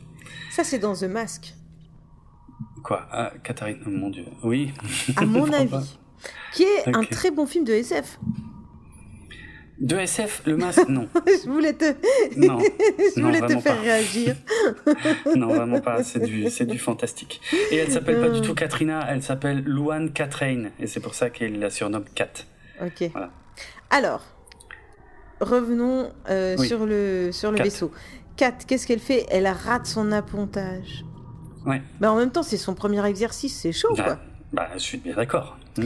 Starbuck, elle les engueule comme jamais on a vu engueuler euh, quelqu'un Mm. encore, hein, voilà. Et puis encore après, lors du débrief, elle, elle décide qu'ils aillent tous se faire foutre. Elle recale tout le monde. c'est ça. Elle est en colère, sont tous des cons et puis merde. Enfin bref, voilà. Ouais. Ouais. Pourquoi est-elle autant en colère? Parce que, on le sait, la colère qu'on envoie vers les gens est rarement destinée vraiment... Elle est destinée aux gens, certes, mais elle est rarement due aux gens qui la reçoivent. Oui. La plupart du temps, la colère, elle est due au fait qu'on est blessé dans notre amour-propre. Mhm. C'est notre, orgue- notre orgueil qui est... euh, qui est... euh, qui est euh, attaqué. Oui. Et plutôt que de se remettre en question et, et d'accepter, euh, bah, généralement on trouve des mauvaises excuses, des mauvaises raisons, on se met en colère et on se venge un peu sur les autres. Donc Mhm. euh, elle, elle a, elle a quand même de quoi être en colère. Elle s'en veut à mort d'avoir euh, d'avoir pris une mauvaise décision qui a quand même engendré la mort de son, de son copain, Bah oui? De son Et- fiancé? De son fiancé. Exactement. Donc elle a de quoi être en colère contre elle-même. Ouais.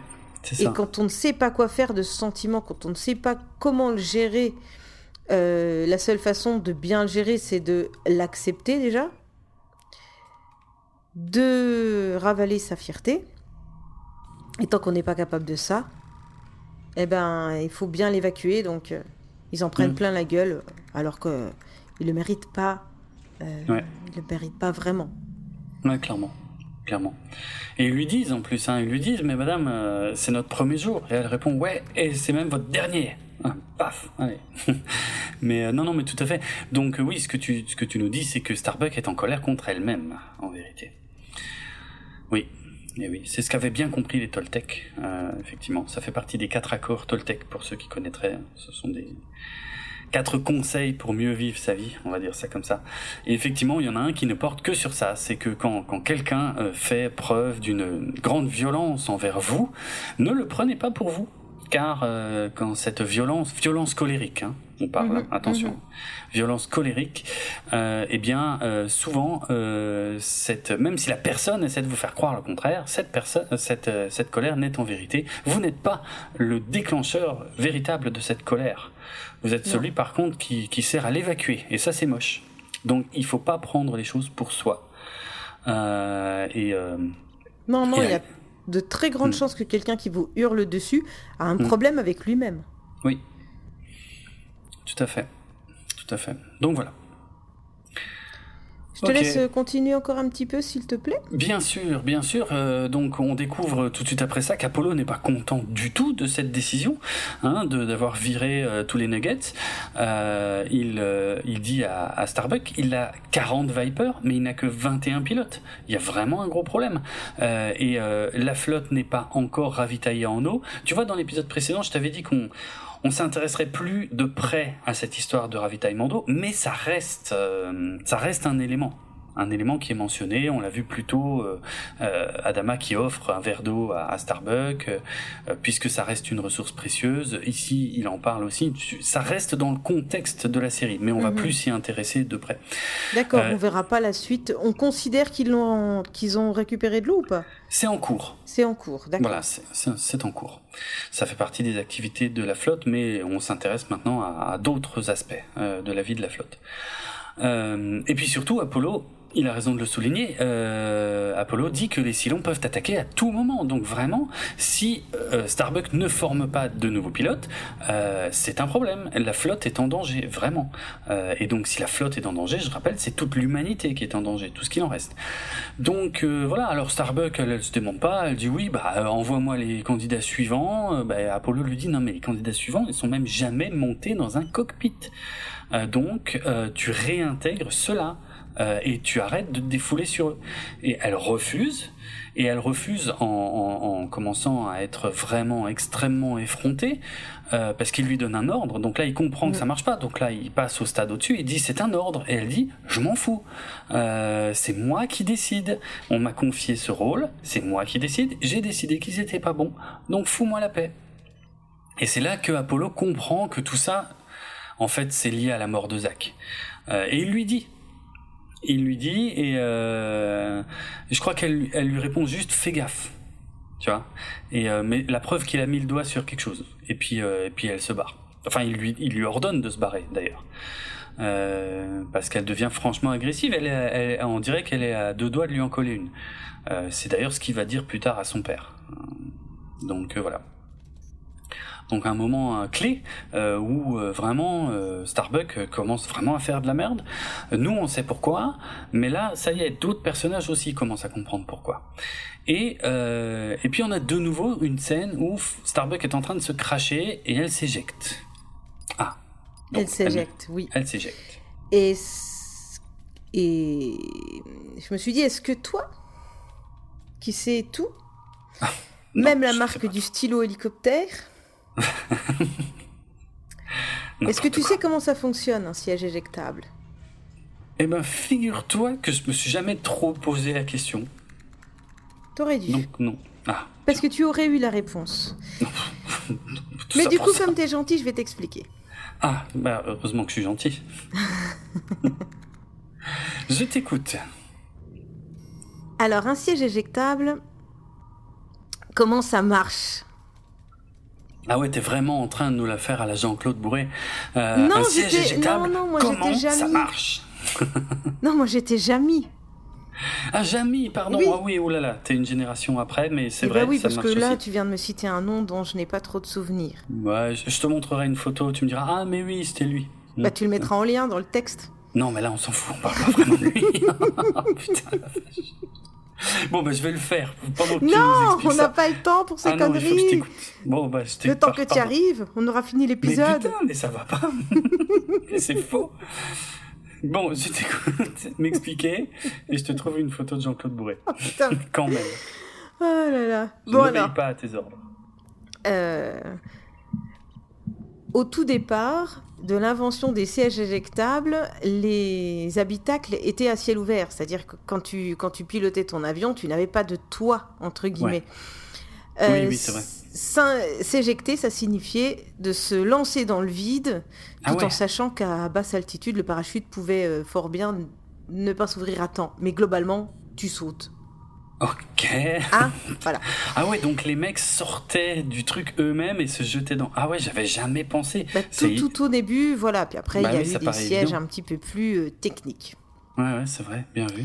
hein. Ils ont évolué, évolué, évolué. Bon, Mm. je te passe tout, tout ce détail-là, mais un avion à réaction, qui est quand même plus souvent un avion comme ça pour l'armée, Mm. euh, en tout cas c'est ce dont on parle là, la résistance de l'air forme comme un mur de briques autour de, de la coque de l'avion. Ouais.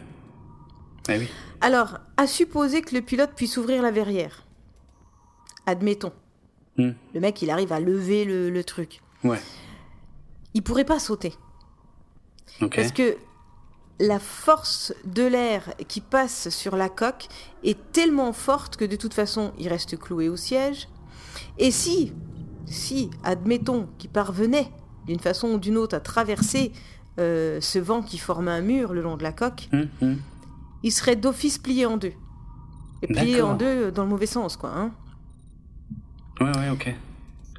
Parce que euh, le vent, il est à peu près à 1000 km/h, je crois, un truc comme ça. Ah ouais, quand même, ouais. Alors, dans le meilleur des cas, le pilote, il s'en sort avec des multiples fract- fractures. Et puis, euh, il peut très bien être même décapité, démembré. euh, mais voilà. Mais, admettons qu'il soit sorti. S'il parvenait à sortir indemne de cette première épreuve, de toute Ouais. façon, le reflux de l'air le projeterait violemment contre le fuselage de l'avion et ça serait tout de même la mort en finalité D'accord. avec un simple siège. qui- en- comment S'il faisait juste ouvrir la capote en verre et sauter. Ouais, ouais. D'abord, il se fait plier en deux, mais admettons qu'il arrive quand même à sortir pour je ne sais quelle raison. Et ben, le vent qui passe le long de l'avion, là, celui qui est censé Mhm. le plier en deux, le ferait de toute façon retom- ratterrir comme une crêpe sur le même avion.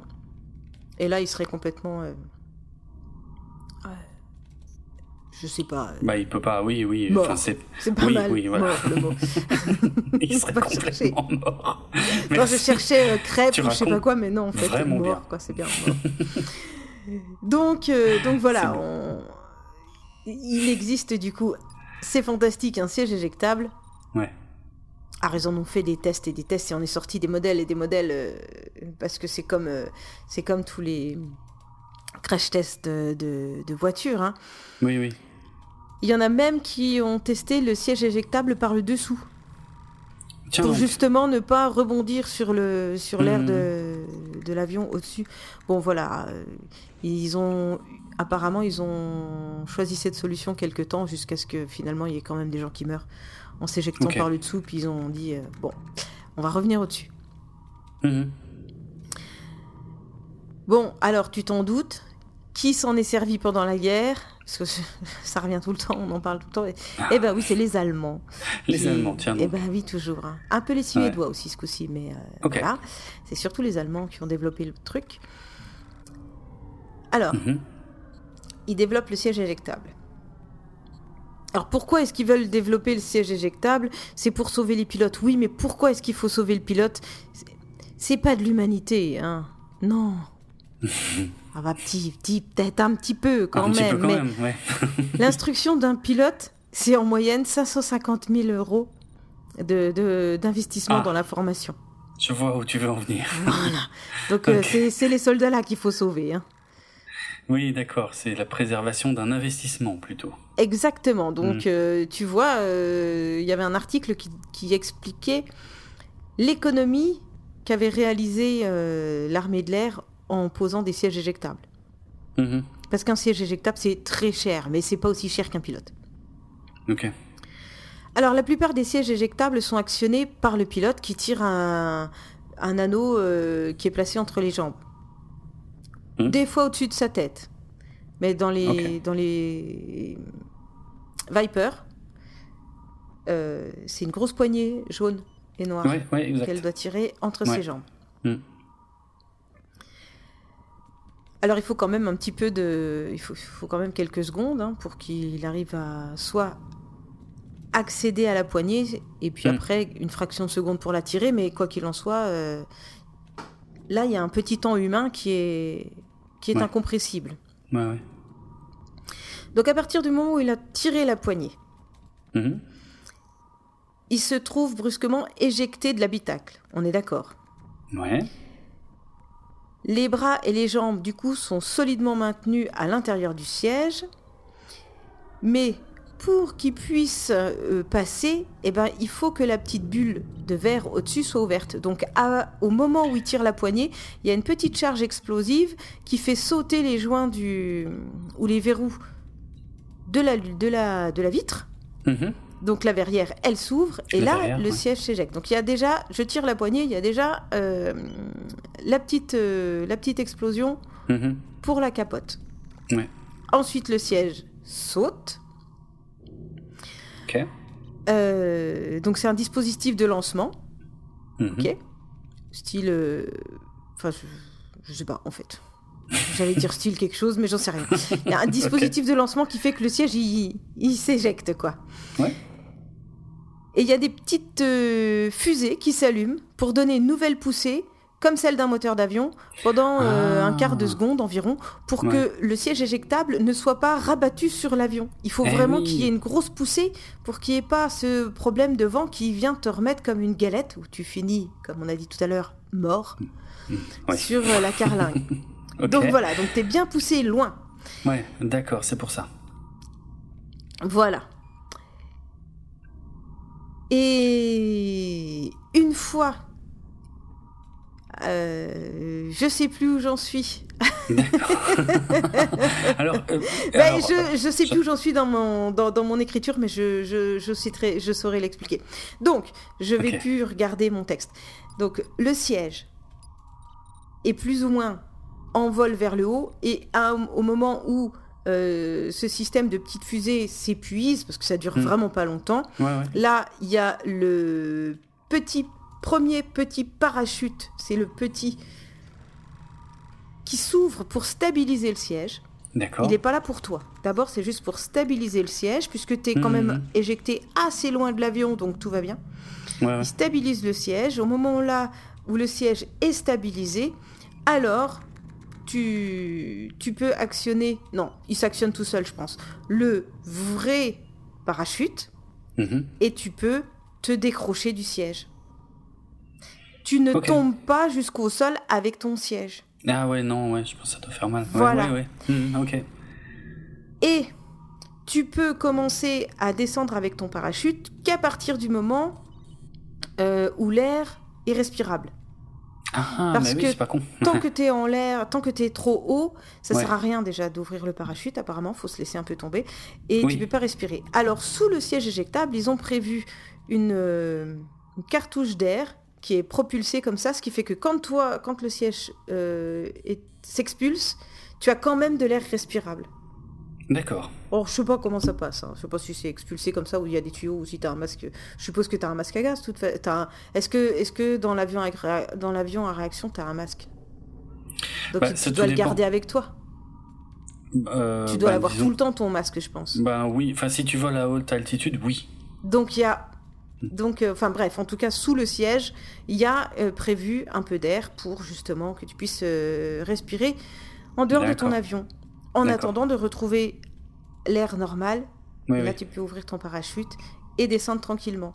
Et dans le siège éjectable, ils ont même prévu une petite euh, trousse à pharmacie. Non, je déconne. Il y a forcément un truc comme ça. Mais euh, ils ont prévu un pactage. Ah c'est pour ça que je dis il y a forcément ah une trousse à pharmacie dans le pactage. Donc si tu tombes dans le, si, tu fais une mission qui va être plutôt côté du désert, tu auras le pactage pour survivre dans le désert.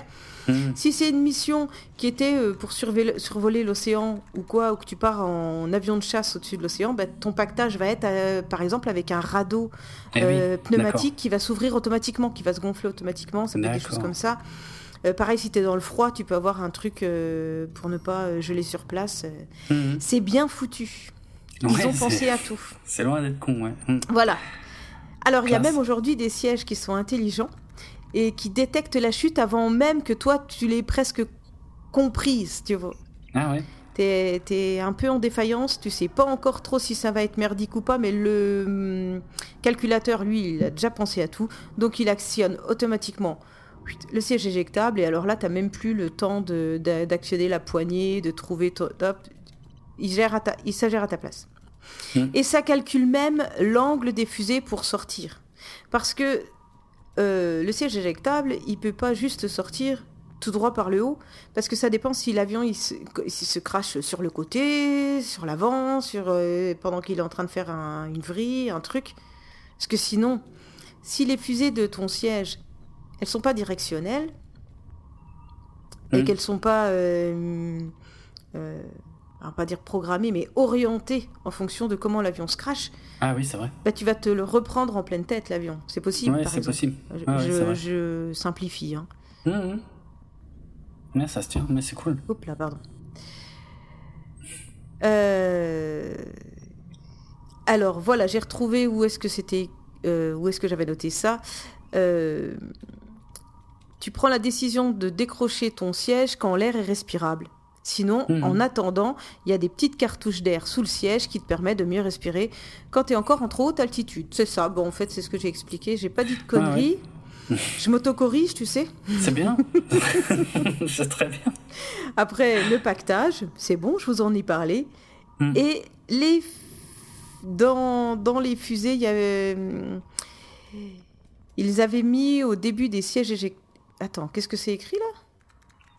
Ils avaient, je pense que tu voulais mettre, ils avaient, dans les fusées, ils avaient mis au euh, début des sièges éjectables. Hmm. ah oui, oui, oui, ça y est. Dans les fusées, oui. Pas dans les fusées du siège. Ah non. Ah dans les... fusées, Là, je parlais des avions en réaction. Et ensuite, il y avait une petite note supplémentaire pour dire qu'au départ, dans les fusées, hmm. quand ils envoyaient des gens en orbite, il y avait des sièges éjectables, mais ils marchaient que pendant le lancement. Hmm. Évidemment, dans l'espace, ça sert à rien de t'éjecter. Bah.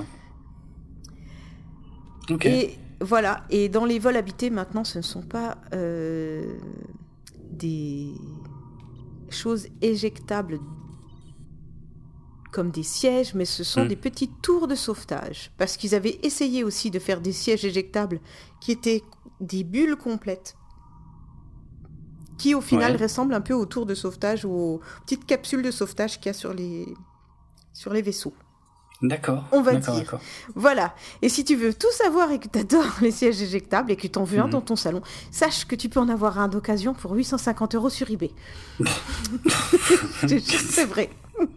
Excellent. Mais qu'est-ce que tu veux foutre de ça? C'est ça qui est intéressant. J'en sais rien. Mais euh, j'ai vu aussi que tu pouvais avoir euh, des rangées de sièges d'Airbus euh, à, combien? A47, 447, je sais pas quoi. Enfin, Airbus quelque chose là. Tu, peux avoir aussi des, problèmes, toi, en fait. Quoi Je pense. Avec tes recherches Google, la dernière fois, tu avais recherché des explosifs, des, des, drogues. Maintenant, des sièges d'avion.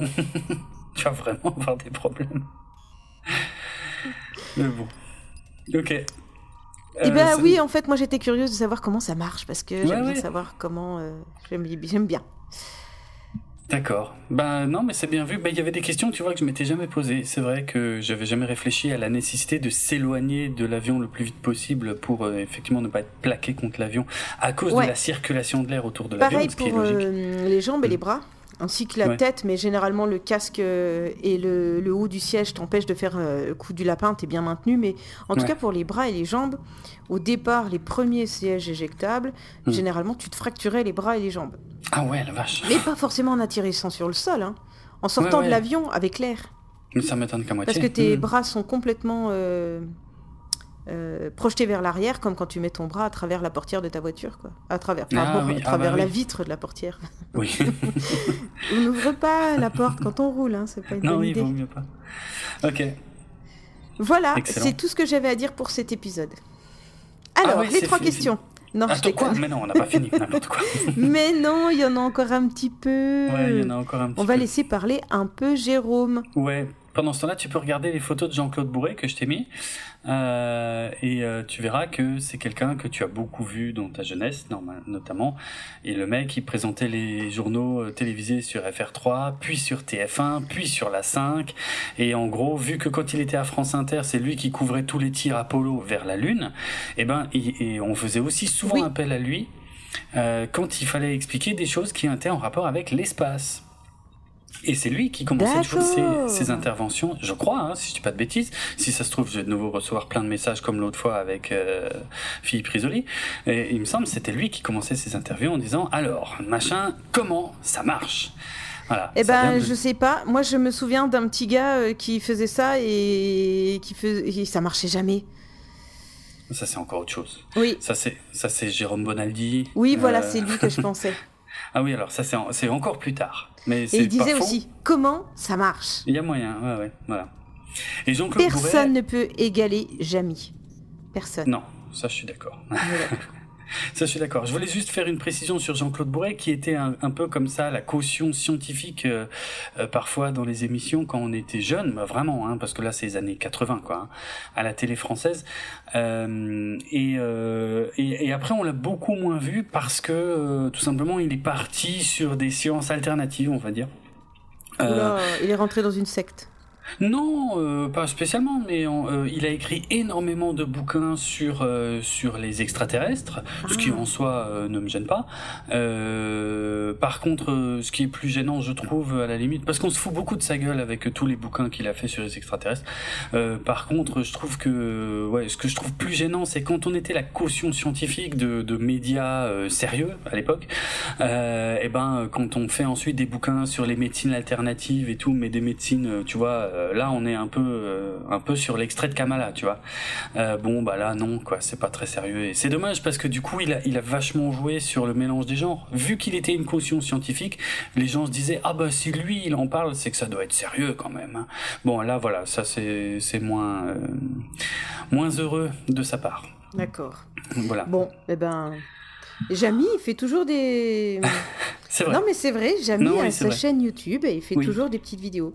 Le plus bel hommage que mon fils lui a rendu, ah. c'est vrai. Il a 12 ans. Hmm. Et tu lui dis, passe-moi le sel. Il prend la salière et il la glisse sur la table et fait.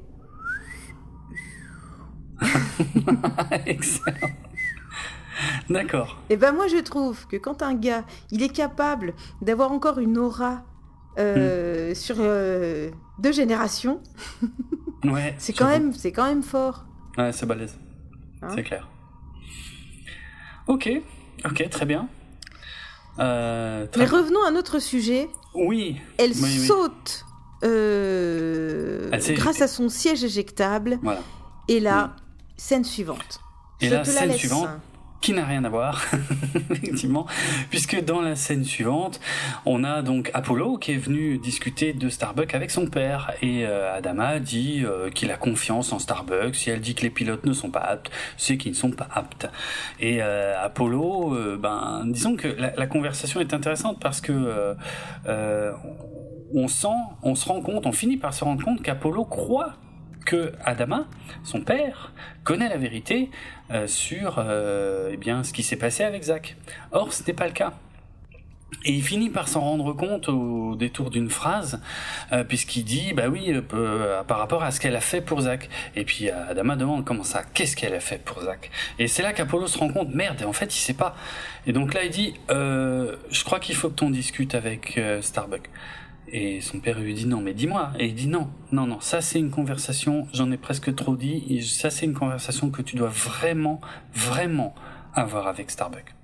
Voilà. Et ce que j'aime bien, c'est que Apollo s'en va, euh, alors que le commandant ne l'en a pas autorisé. C'est là encore une des scènes justement où il joue constamment sur cette ligne euh, entre euh, entre professionnel et personnel. Euh, c'est que Apollo s'en va et son père euh, lui dit euh, capitaine. Il le rappelle et il lui dit capitaine, tu vois. Et il l'appelle pas par son nom, il lui dit pas Lee, non, il est capitaine. Et, vraiment non, non, non, Apollo s'en va et il lui dit papa, c'est à elle que tu dois le demander. Et il s'en va. Son père l'appelle capitaine et il lui répond papa.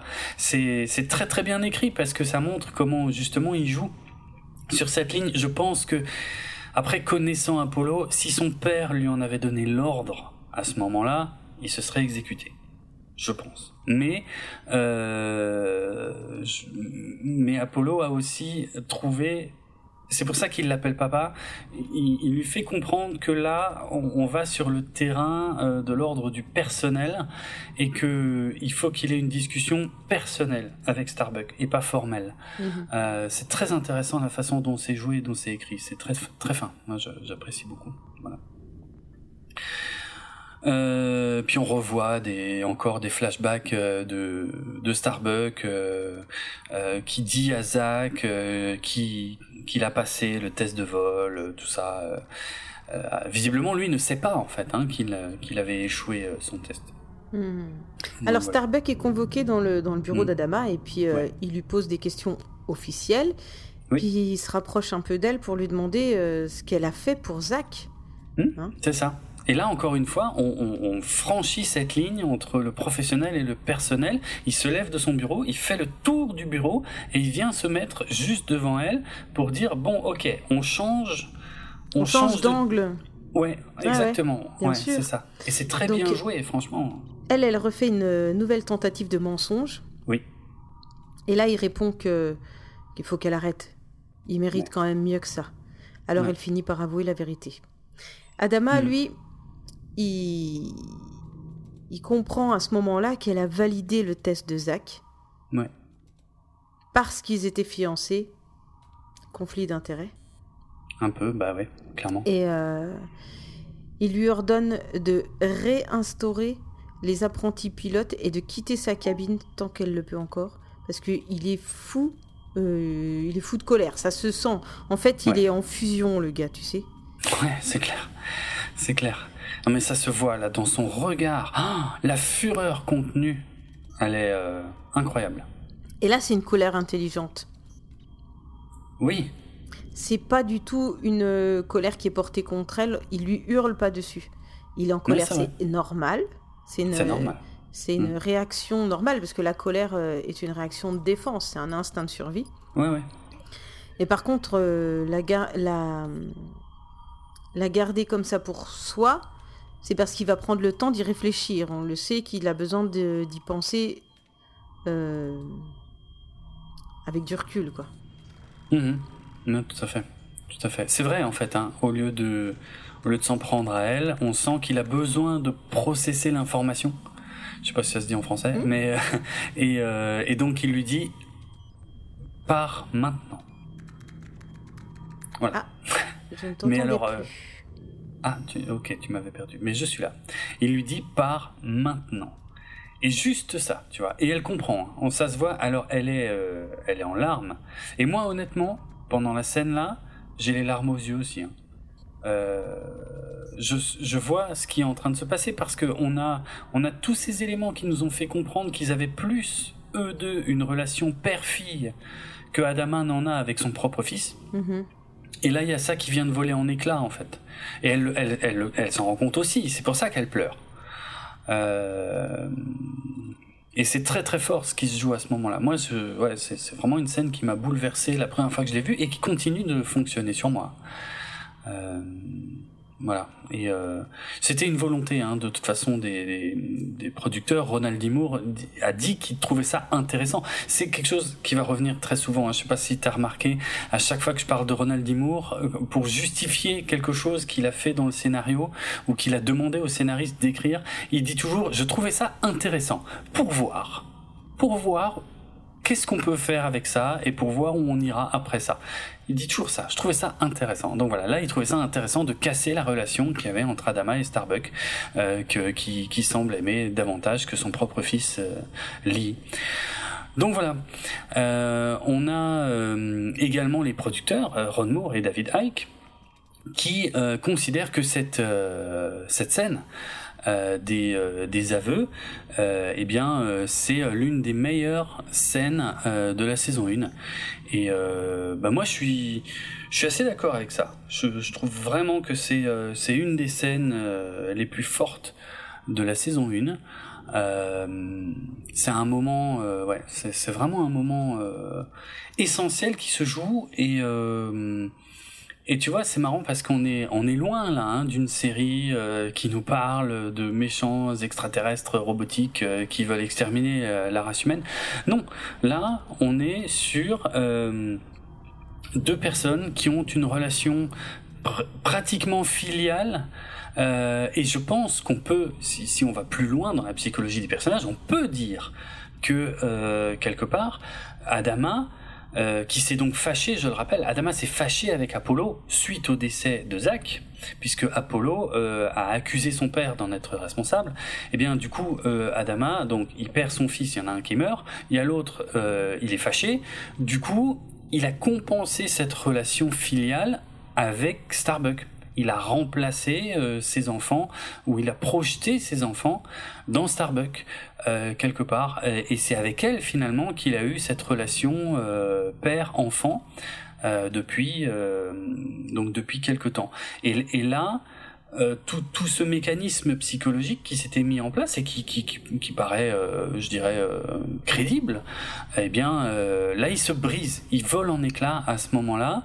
Et donc, forcément, ouais, c'est pour ça que c'est un moment fort. Et, et en plus, c'est tellement bien joué, tellement contenu par les deux acteurs que ça rend la scène effectivement magistrale et que moi je suis d'accord avec Ron Moore et David Icke quand ils disent que c'est une des scènes euh, majeur de la saison 1 de Battlestar Galactica. Entièrement d'accord avec ça. C'était, c'est vrai, c'est, c'est un beau mm. moment. Oui. Ok, donc euh, on revient sur une scène de, de, Starbuck qui s'éjecte hein, et on voit que maintenant elle descend en chute libre vers la surface d'une planète a priori. Voilà. Puis on revient dans, dans, le Galactica où elle annonce aux pilotes qui sont réintégrés. On voit qu'ils sont tout contents.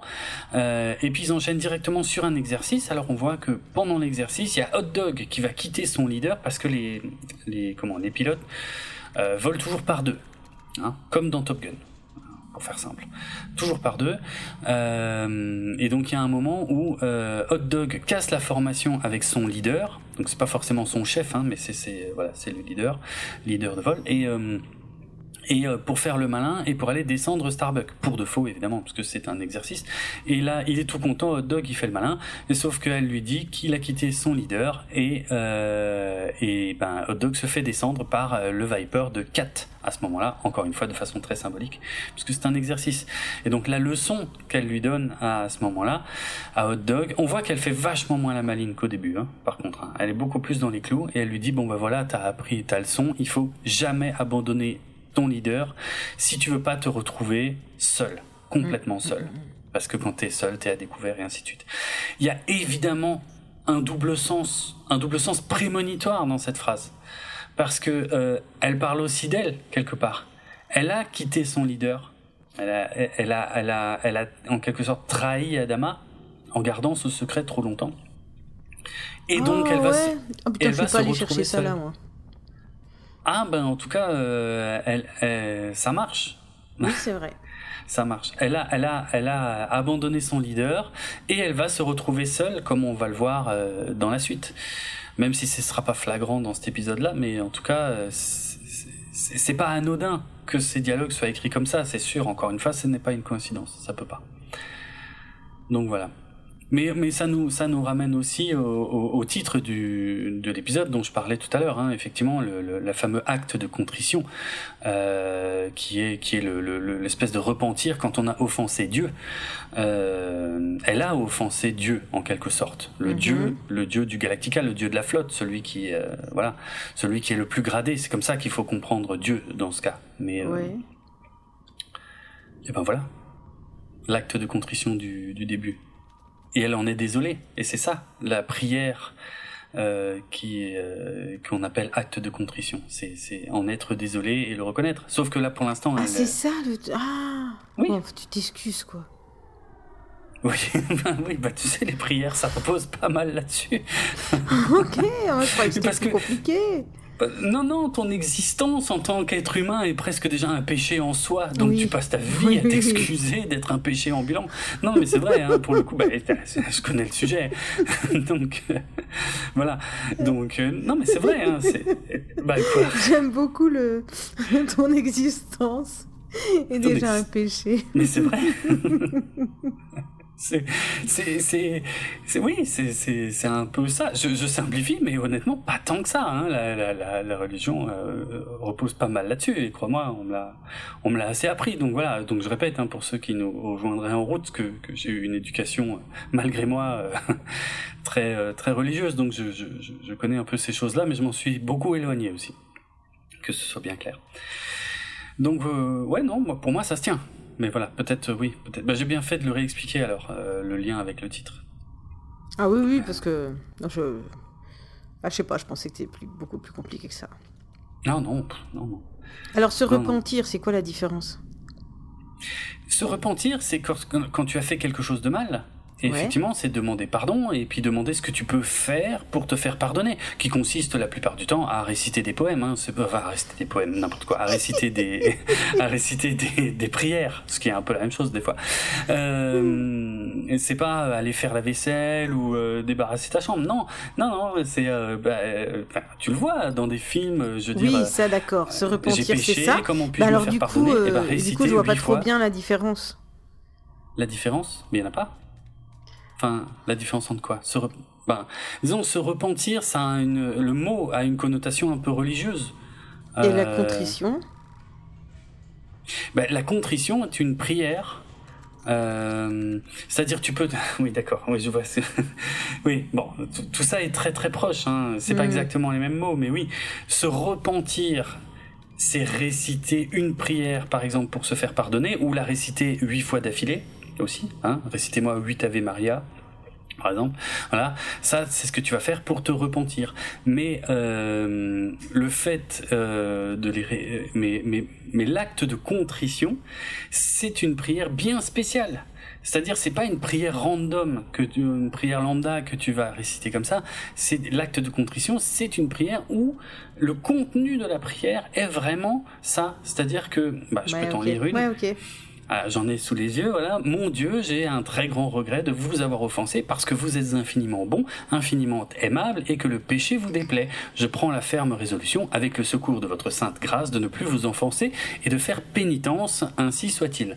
Voilà, ça, c'est un acte de contrition. C'est une, c'est une prière où, dans la prière, est inclus le fait que j'ai péché, j'ai fait de la merde, s'il te plaît, s'il te plaît, s'il te plaît, pardonne-moi. Voilà. Ouais, ouais, ouais. Tu vois Je ne porte aucun jugement. Ok. Mais moi, je, je, je dirais juste que le ainsi soit-il, qui est dit à la fin euh, de, des prières, c'est exactement la même chose que le So Say We All dans Battlestar Galactica. Je pense aussi, oui. Ah oui, c'est une phrase qui a la même place. Et c'est fait exprès. Euh, de jouer sur cette, euh, encore une fois, sur cette frontière entre euh, civil et, et, et, religieux, qui, qui, qui, est une frontière qui est beaucoup plus floue aux États-Unis, où je te l'ai déjà expliqué, mais le président prête serment sur la Bible et des choses comme ça. Donc il y a un côté officiel et religieux en même temps où les choses se mélangent, tu vois. Donc se faire pardonner, par exemple, si tu es président, ben, tu te fais aussi pardonner auprès de Dieu parce que c'est important pour le peuple, parce que c'est inscrit dans la Constitution. Chez nous, la, séparation est un peu plus claire euh, de ce côté-là. Voilà. J'espère avoir répondu à ton interrogation. Oui. Oui, oui. Ok. Ok, ok. Alors, euh, on a même le, colonel Tai hein, qui est surpris par la bonne attitude de, Starbuck en tant qu'instructrice. Euh, et j'adore la scène, là, c'est pareil. On a, on a le colonel Tai qui fait son petit, euh, son petit speech en solo sur justement Starbuck qui assure. Et on voit au même moment que le, commandant Adama rentre dans le CIC. Et donc euh, Tai finit, enfin s'adresse plus ou moins aussi à Adama et euh, Adama euh, jette un regard à Tai mais ne lui répond pas parce que bon bah voilà, nous on sait ce qui vient de se passer, Tai lui ne le sait pas. Donc euh, euh, j'aime beaucoup le regard d'Adama, euh, qui est lourd de sens, mais aussi le regard d'Apollo dans les secondes qui suivent, où on voit qu'Apollo, ok c'est bon, il, regarde son père et dit ouais d'accord, je crois que tu as eu la discussion avec Starbuck, d'accord, donc maintenant il connaît la vérité. Bon. Et là on a huit raiders si longs qui apparaissent dans l'espace évidemment au pire moment puisque les seuls Vipers qui sont dehors ce sont les Vipers de Starbuck et de ses Nuggets. Bah oui. Et ils se font attaquer. ils ont beau lancer les autres Vipers immédiatement, euh, bon bah le temps qu'ils y arrivent, euh, voilà quoi, euh, c'est pas ouf. On a quand même, on a quand même plusieurs Vipers en grand danger puisque ça va être compliqué pour Starbuck. Alors Starbuck donne ordre à tous les Nuggets de rentrer au plus vite vers le Galactica. Ils, ils doivent rien faire d'autre. De toute façon, ils, en théorie, ils savent rien faire d'autre. Par contre, elle, elle fait demi-tour pour protéger ses Nuggets. et elle y va toute seule et ça fait halluciner tout le monde. Euh, dans le dans le CIC. Euh, et en plus, il y a Hot Dog qui désobéit et qui désobéit, qui dit oui, mais vous avez dit de jamais quitter votre leader. Donc euh, il fait aussi demi-tour et puis il va aider Starbuck dans la bataille, bien sûr. Lui, il est vachement moins aguerri au combat spatial. il se fait toucher assez rapidement. on a Starbuck qui le protège et qui arrive à descendre 7 raiders Silon sur les 8. Bon, elle reste la meilleure pilote de la flotte. Hein. Bah oui. Ça, on peut pas lui enlever. Et voilà, et on voit que même Adama, par contre, il, tient à fond pour elle dans le CIC, tu vois. Il est là, il, espère qu'elle va y arriver, et à un moment, le, transpondeur de Starbucks se coupe, donc elle disparaît du Dradis. Donc évidemment, la conclusion la plus logique pour tout le monde euh, dans le CIC, c'est qu'elle s'est fait descendre. Sauf que nous, on voit la fin euh, de ce qui s'est vraiment passé, c'est qu'en fait, après que son transpondeur soit coupé, elle, elle arrive encore à descendre le dernier raider Silon et qui va heurter son Viper, donc endommager son Viper et et euh, elle part se cracher avec euh, le raider sur la planète qui se trouve juste à côté. Et voilà. Et c'est là que on revoit donc toute la scène du crash et donc la scène où elle s'éjecte et c'est seulement là qu'on comprend que tout le reste de l'épisode n'était qu'un grand flashback finalement, euh, qui précédait ce moment-là qu'on nous a montré depuis le début. Donc voilà, c'était un épisode flashback complet. Tout était un flashback sauf les scènes euh, où elle se crache au final.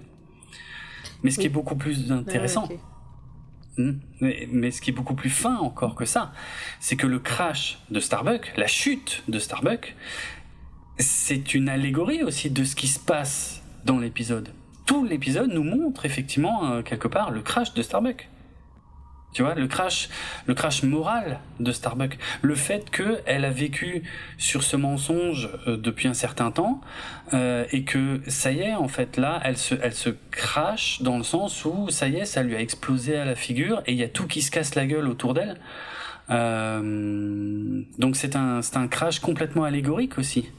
Qui ah est raconté dans, cet épisode. Là, oui, oui, c'est vrai. Ouais. J'ai, je suis pas allé jusque là, j'avoue. Mmh. C'est voilà, on nous, on nous raconte la chute de Starbucks, mais je ne parle pas de la chute sur la planète. on parle vraiment de, sa chute euh, auprès de, bah, Dieu, hein, c'est-à-dire d'Adama. Euh, donc il y a tout ça est vraiment réfléchi et très imbriqué de façon très fine et très maline dans la narration de de l'épisode et c'est vraiment vraiment euh, une grande qualité d'écriture, quoi. Je sais pas comment dire ça autrement, quoi. Je pense que j'ai relevé tous les éléments qui font, qui, qui illustrent cette qualité d'écriture. Voilà. Sympa, non? Ah, c'est très sympa. Et... Hmm. et ça finit par une grosse écriture sur l'écran à suivre. Ouais. Ouais. Ce qui est assez choquant, hein, parce que, bon, ok, c'est que le quatrième épisode, mais on n'en a pas encore eu des comme ça jusqu'ici. Euh, à part la mini-série, mais c'est un peu à part, parce qu'elle était coupée en deux, mais on savait. Euh, voilà, on savait que ce serait coupé en deux. Là, chaque épisode avait à peu près une histoire complète, et bah pas celui-là. Donc du coup, ça te, ça renforce un peu le choc, et c'est fait exprès, encore une fois. Hein. Mhm. Très malin. Donc voilà, l'épisode se finit comme ça. Mais on n'a pas tout raconté. Non, non, euh. on peut faire un petit résumé de l'épisode sur Caprica? Eh oui. Qu'est-ce qui se passe euh, sur cette planète euh, irradiée? Mhm. Quatorzième jour sur Caprica, il pleut. Hein, ouais, il pleut de nouveau. Hello et Boomer cherchent l'origine du signal dans un, dans un restaurant. Ils ont un petit appareil qui, qui leur indique qu'ils sont tout près. Donc euh, c'est un véritable restaurant hein, qui se trouve à Vancouver et qui s'appelle The Talibi Room. Non, Alibi, Alibi. Juste Alibi. Ah oui, ok. Ouais, la Room, effectivement, qui est un vrai resto de Vancouver où on peut toujours se rendre. Hein. On peut, il y a, je crois même, il y a un site internet, on peut consulter la carte euh, et on peut, voilà, et on peut, on peut se retrouver dans le même décor que Hello et Boomer. Tout à fait. Et, Tout à fait. Et qui est, euh, on peut se trouver dans le même décor, mais est-ce qu'il y a aussi un culte euh, à la série dans le resto? Ils en ont profité ou non? Non, pas du tout. Non, non, non, visiblement pas du tout. Non, non. Alors, Qu'est-ce qui... Qu'est-ce qui arrive avec leur petit euh, détecteur là hmm. Le signal euh, les amène près d'un passage. Ils découvrent un passage secret derrière une étagère de livres. Ouais. Et là. Ah. Et là, alors, anecdote rigolote, parce que euh, cette étagère de livres, il y a plein de vrais livres dessus. Euh, quand je veux dire des vrais livres, donc des, livres euh, voilà, de notre monde à nous, hein, des livres qui n'ont pas du tout les coins coupés. Et si on met sur pause, euh, on peut voir plein de choses. On peut voir les titres de pas mal de bouquins. Alors, moi, j'ai trouvé une info comme quoi il y a un livre sur lequel on peut voir une croix gammée et une photo d'Hitler. Alors, pour être franc, moi, j'ai pas réussi à, à, le trouver, mais je les crois sur parole. Euh, par contre, j'ai vu effectivement un livre qui s'appelle Oberst avec un morceau de drapeau anglais euh, sur la tranche. Euh, il y, a un livre qui a l'air de parler du Titanic aussi. J'ai pu voir le, mot Titanic et j'ai aussi vu un guide, un, petit guide informatique pour les utilisateurs du système DOS. Voilà. Mm. et puis il y a, y a plein de romans aussi dont on peut lire les titres complets. Enfin voilà, on voit vraiment plein de bouquins, on voit vraiment plein de choses. Mm. Ça se trouve, il n'y a pas de message. Hein ils sont juste ah allés chercher les livres qui traînaient à gauche à droite pour euh, les ah, mettre sur l'étagère. Hein. Ah oui, là c'est sûr qu'il n'y a pas de message. Par contre, oui, oui, c'est juste, ils ont pris des bouquins, ils ont rempli une étagère, et de toute façon, comme on passe relativement vite dessus, bon bah voilà quoi, on s'en fout. Bah, ce oui, moi c'est ce que je me suis dit en voyant euh, ton commentaire. Euh, moi j'ai rien vu de tout ça. quand je l'ai lu, ton, hmm. Quand j'ai lu ton commentaire, je me suis dit, je vais retourner voir la scène. franchement, si tu mets pas ça en gros plan et en pause, tu, vois que dalle, hein, c'est pas possible. On est d'accord. Si tu vois cette série qu'une seule fois, euh, tout ça, tu les vois pas. C'est heureusement pour ça que Jérôme est là. merci. Qu'est-ce qu'on dit? On dit merci Jérôme de nous ah. éclairer. N'importe quoi. ouais. Donc ce petit, donc euh, ce petit passage les mène à un abri souterrain qui contient de la nourriture et des médocs. Ouais. Ah. Ils sont heureux, hein. ça se voit et ils le montrent. Oui. Ouais, c'est vrai, c'est vrai. Et surtout quand on creuse un peu, on se dit parce que nous on sait que tout ça est un plan des Silons. Hein, tout ça n'est pas réel, tout ça est une mise en scène pour Hello. Donc ça doit vouloir dire que les Silons veulent maintenir Hello en vie. Ils lui donnent à manger, ils lui redonnent des médicaments qui commençaient cruellement à manquer. Mais pourquoi? On sait toujours pas. Ils ont un plan, c'est tout ce qu'on sait. Mais est-ce que ça fait partie de ce plan? Je sais pas. Ah bah oui. Ils veulent un bébé. Ils veulent des bébés tout le temps. Ah oui, c'est vrai, ils veulent des bébés, tiens. Peut-être ils veulent un bébé de Hello, enfin dans l'autre sens. Ok, peut-être. Donc le signal vient d'une radio automatique. Mhm. Euh, elle est branchée sur au moins euh, une vingtaine de batteries. Mhm. Pour marcher vraiment longtemps, c'est un, un abri anti-atomique, de toute façon, hein, dans lequel ils, oui. ils vont. Oui, en plus, c'est vrai, c'est écrit sur la porte. Ouais, exact. Voilà. Et c'est là qu'on voit euh, une numéro 6 qui passe devant le restaurant dehors et qui caresse doucement la vitrine en, passant. Euh. Mmh. Mmh. Ouais, elle est, elle est contente et dubitative. Euh. En tout cas, elle prépare un truc. C'est très mystérieux, oui, parce qu'on on sent qu'elle sait. Elle sait qu'ils sont là, mais on se demande. Mais elle attaque pas. Voilà, exact. Elle, elle, continue son chemin, elle attaque pas tout de suite, donc c'est pas l'objectif. Non, il y a vraiment un plan concernant Hello. Hmm. Ouais. Ok. Bon, en tout cas, ce qu'on peut dire, c'est que encore un épisode où il se passe quand même pas grand chose pour Hello et Boomer, euh, mais au moins on est un peu rassuré, ils vont mieux. Alors, j'avais fait une promesse, j'avais j'avais promis d'expliquer pourquoi il se passe rien pour Hello et Boomer dans ces premiers épisodes de Battlestar Galactica. Eh bien, c'est Ronald D. qui l'avoue qu'il l'avoue dans le commentaire audio qu'on peut voir sur le, DVD ou Blu-ray, euh, Ronald D. dit oui, je sais, il leur arrive pas grand chose pour l'instant, c'est parce que tout simplement à ce stade de la saison, je n'avais pas encore décidé de ce qui leur arriverait ensuite. Donc si tu veux, pour l'instant, il joue, il joue, il rallonge un peu la sauce, mais il n'avait aucune idée de ce qu'ils raconteraient à, propos d'eux, quoi. Donc c'est pour ça qu'on les voit très peu, et c'est pour ça qu'il leur arrive pas grand chose non plus. Mais c'est parce que euh, Ronald Dimour était encore en train de chercher euh, ce qu'il ferait avec eux. Et mais mais d'un autre côté, il était obligé de les montrer quand même un peu dans chaque épisode pour pas qu'on les oublie. Donc euh, voilà. Et c'est pour ça que moi, je l'avais dit à mon premier visionnage de la série, franchement, moi, ça me saoulait. Parce que je me disais, mais allez, je m'en fous d'eux, je vois bien qu'il se passe rien. Tu vois, je l'avais, je l'avais senti qu'il se passait rien. Mais en fait, c'est parce que Ronald Dimour, eh ben, euh, il tâtonnait encore, euh, voilà. Mais bon, je vais du coup maintenant refaire un teasing pour notre prochain épisode. Je vous rassure, au prochain épisode, ça y est, Ronald Dimour aura pris sa décision. Voilà. Oui, d'accord, mais tu peux pas regarder le truc en disant Vas-y, on s'en fout, ceux-là, on veut pas les voir, il se passe rien. Enfin, je veux dire, tu te doutes bien qu'il va se passer quelque chose à un moment donné. Ouais, tu te doutes, mais, mais moi, je t'avais dit, moi, euh, mais vraiment, hein, moi, ça me saoulait, parce qu'à chaque fois, ça me cassait, ça me coupait ce qui se passait dans le Battlestar Galactica, et je trouvais que ce qui se passait dans le Galactica était beaucoup plus intéressant. Donc, à chaque fois, ça me frustrait, et je me disais, allez, je m'en fous de... Euh, de toute façon, je vois pas comment ils pourraient rejoindre la flotte, elle est déjà loin. Et puis oh voilà. Ah, mais t'es pas. T'es quel mauvais spectateur mais Tu laisses pas sa chance au produit, toi. Hein oh la vache, qu'est-ce qu'il faut pas entendre Épisode 4, quoi. Mais oui, mais enfin, je continue à regarder.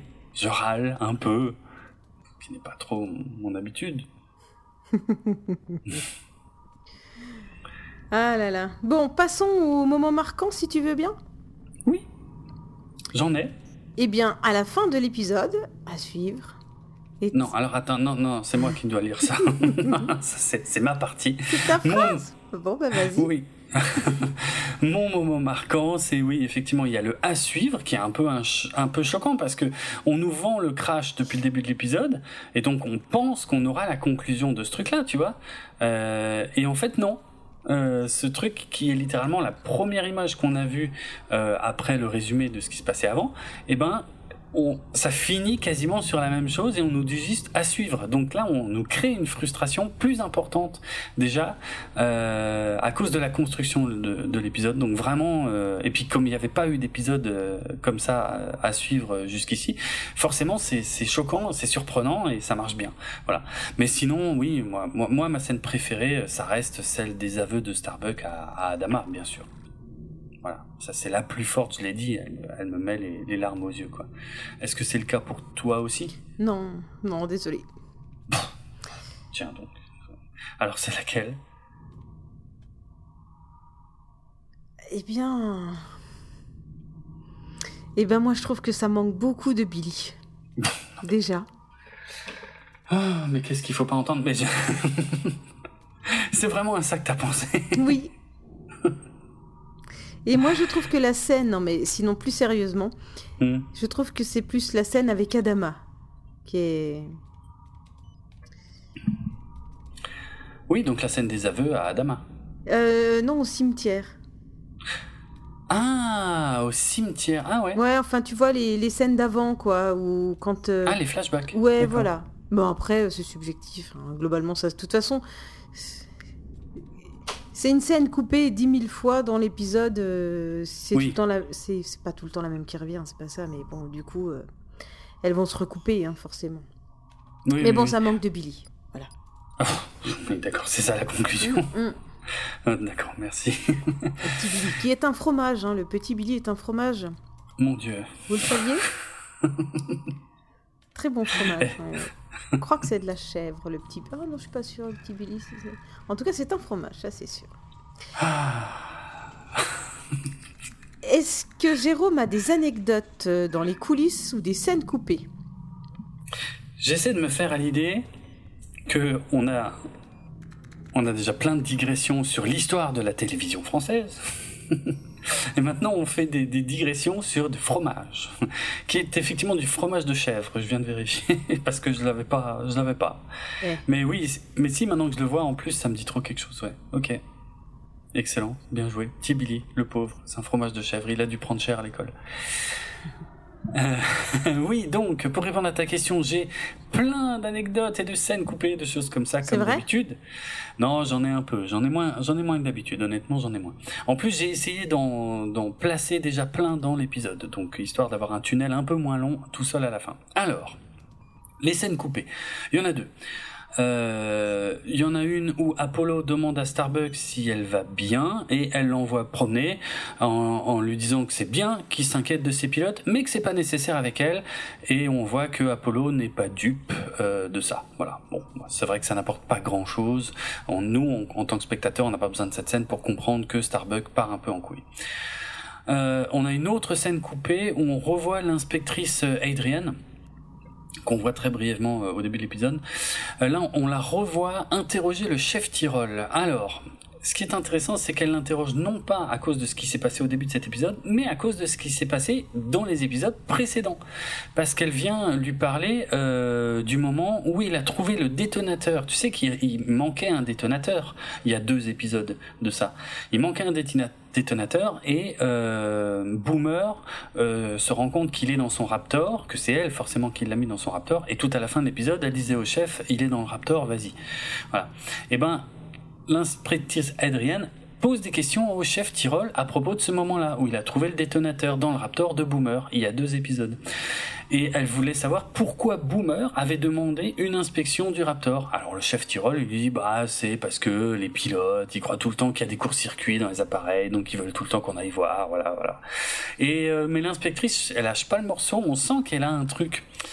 Euh, il y a quelque chose qui qui l'embête à propos de ça, et elle lui dit non mais quand même, comment ça se fait qu'elle vous a demandé à vous, à vous spécifiquement, d'aller inspecter son, son Raptor, euh, alors que vous auriez pu très bien déléguer ça à vos à vos, à vos hommes quoi, qui, qui s'occupent de ça en général quoi.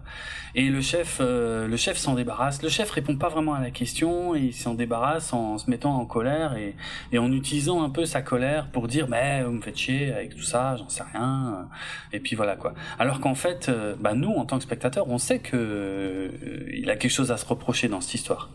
Donc voilà, donc ils ont choisi de couper cette scène qui revenait sur des événements d'il y a deux épisodes. Maintenant, quelques informations supplémentaires qu'on apprend dans le commentaire audio. Alors, aussi surprenant et choquant que ça puisse paraître, euh, l'accident qu'on peut voir au début là de cet épisode est inspiré d'un accident réel qui est vraiment arrivé dans la marine américaine, puisque c'est un accident qui euh, s'est produit dans le porte-avions américain USS Forrestal le 29 juillet 1967, pendant la guerre du Vietnam. Euh, où il y a effectivement une roquette qui était fixée à un avion de chasse sur le pont d'envol, qui s'est déclenchée qui a, euh, enfin, qui s'est déclenché à cause d'une surtension et qui du coup a provoqué un incendie et des explosions en chaîne qui ont détruit sur le pont euh, du porte-avions USS euh, Forestal, hein, qui ont détruit 21 avions, qui ont blessé 100, 161 marins, c'est énorme, et qui a tué 134 marins.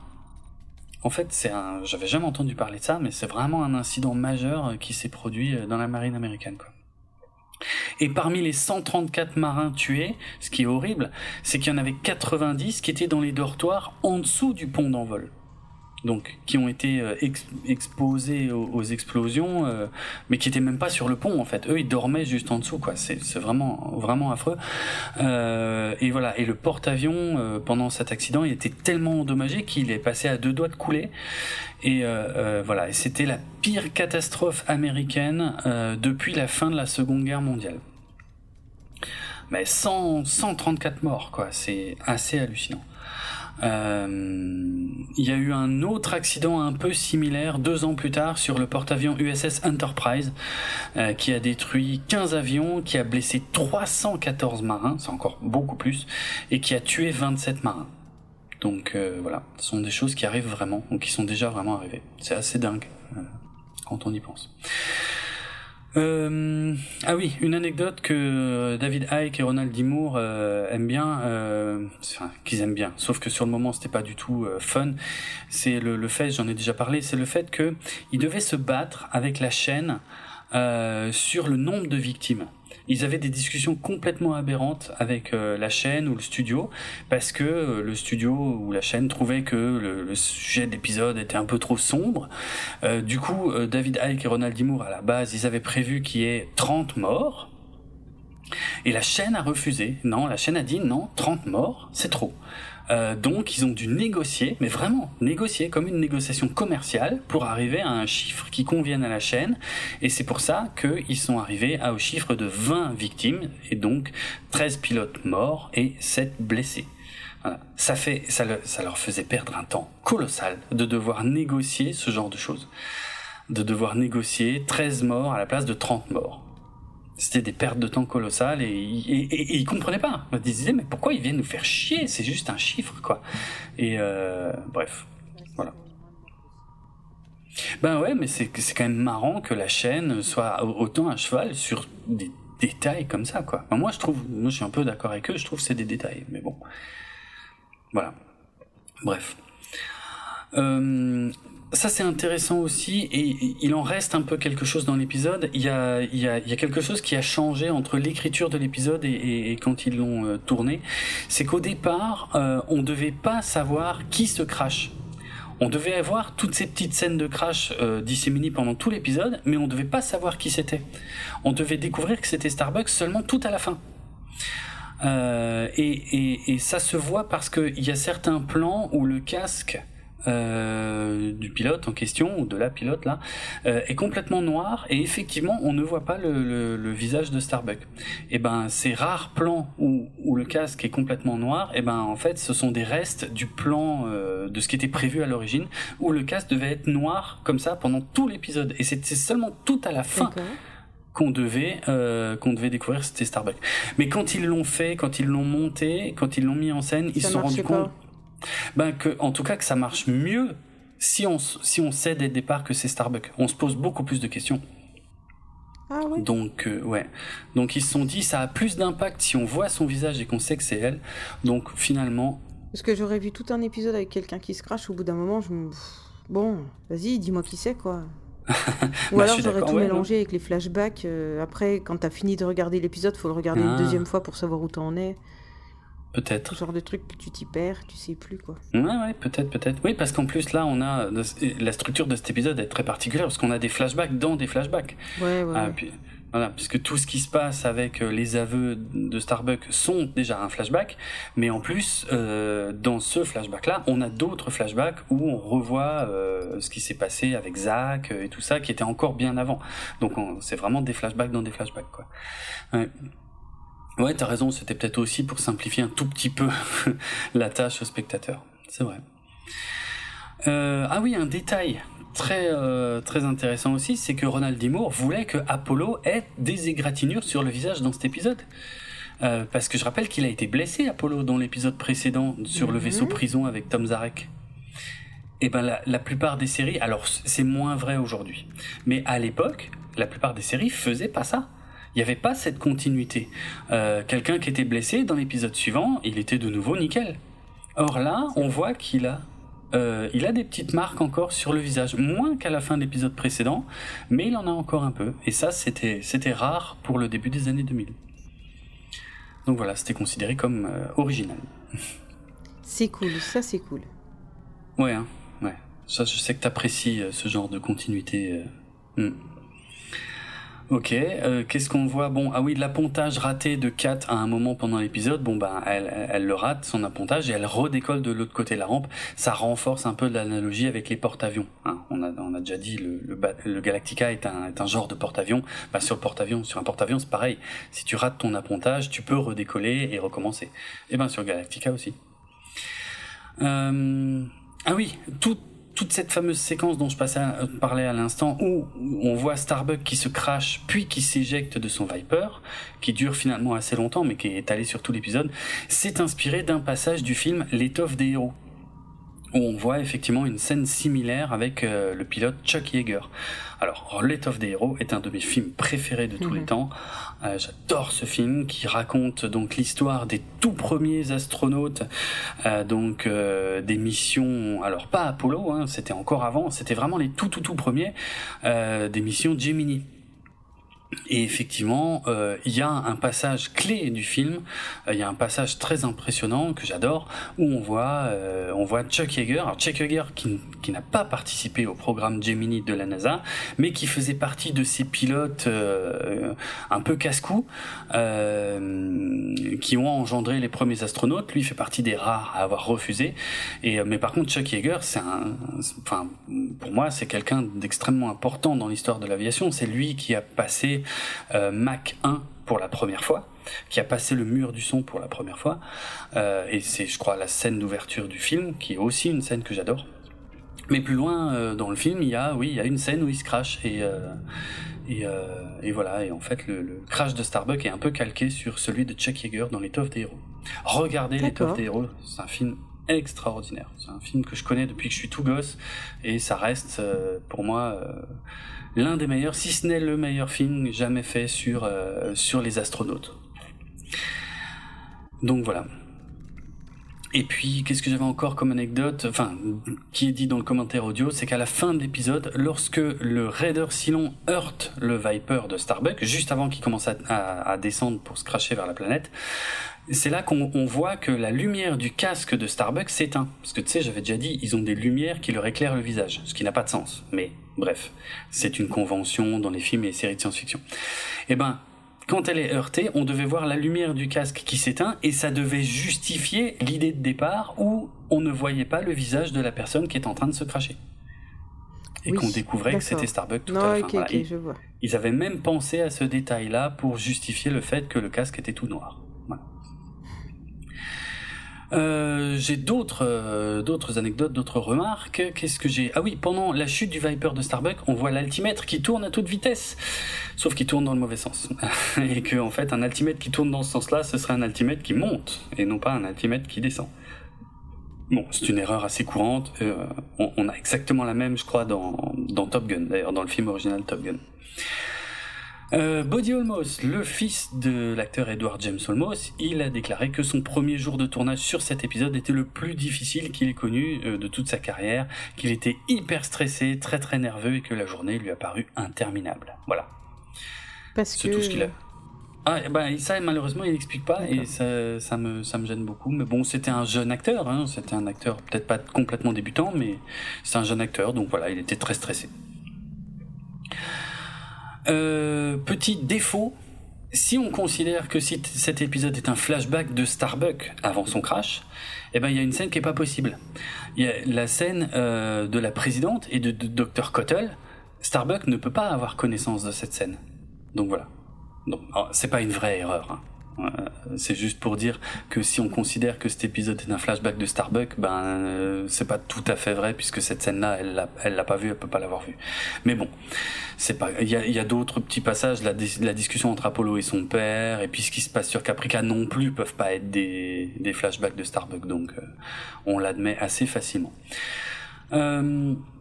Ah, dans une version préliminaire du script de cet épisode, la scène d'ouverture de, de l'épisode devait être Starbuck, complètement alcoolisé, euh, en pleine relation sexuelle avec Apollo. Et à la fin de, la, de, cette relation sexuelle, elle criait le nom de Zach. Voilà, et l'idée a été abandonnée. Bah oui. Euh, Ils sont déjà en train de se battre pour 13 ou 40 morts pas possible. C'est pas faux. C'est peut-être trop pour la chaîne, ouais, c'est vrai.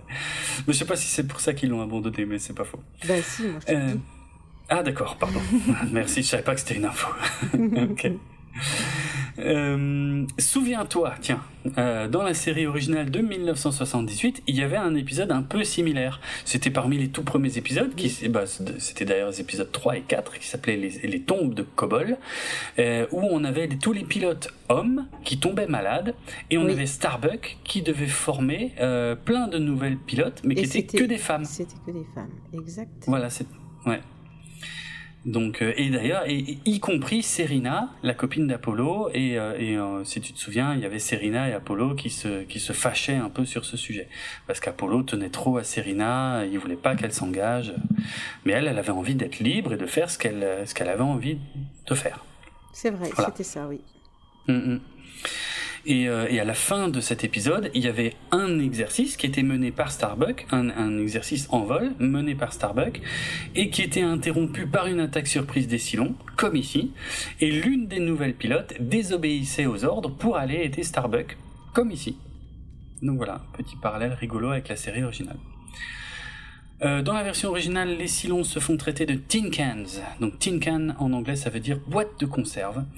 Et c'est euh, une expression qu'on avait aussi déjà entendue dans la série originale de 1978, mais pas dans le même épisode. C'était dans l'épisode Les Jeunes Guerriers.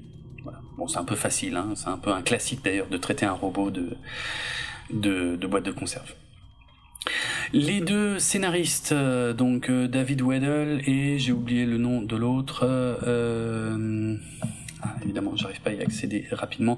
Donc euh, Bradley Thompson et David Weddle, voilà, ces deux scénaristes-là, ils avaient donc déjà travaillé avec Ronald D. Sur la série Star Trek Deep Space Nine, et euh, comme Ronald D. Les connaissait, bah, il faisait partie des tout premiers auxquels il avait pensé pour Battlestar Galactica.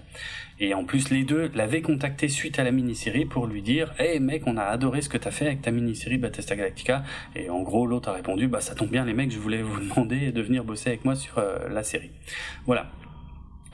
On peut noter qu'il y a des jeux de couleurs euh, selon les scènes euh, par rapport à, ben, pour savoir si on est dans un flashback ou pas. Hein. il, y a, plein de couleurs différentes, des couleurs parfois plus nettes, parfois des couleurs plus floues, très sombres, pour indiquer qu'on est dans des flashbacks. Tout ça, ce sont des effets de réalisation. Euh, il y avait une scène vachement importante mais très bizarre, qui figurait dans une des premières versions du script aussi. Alors, on devait voir Hello et Boomer en train de manger dans le restaurant avant euh, de euh, découvrir le passage vers l'abri. ok? Et pendant qu'ils mangeaient, il y a un jukebox dans le restaurant qui devait se mettre en route et qui devait jouer le morceau All Along the Watchtower de Jimi Hendrix. Euh, donc qui est une reprise d'ailleurs hein, par Jimi Hendrix, parce que c'est pas lui qui l'avait écrit. voilà. Et pendant la chanson, on devait entendre la voix de la prêtresse Elocha qui prononçait les mots tout ça est déjà arrivé et tout ça arrivera encore. Et, et, donc tout ça devait vachement euh, perturber les spectateurs de se dire mais attends comment ça ils écoutent du Jimi Hendrix?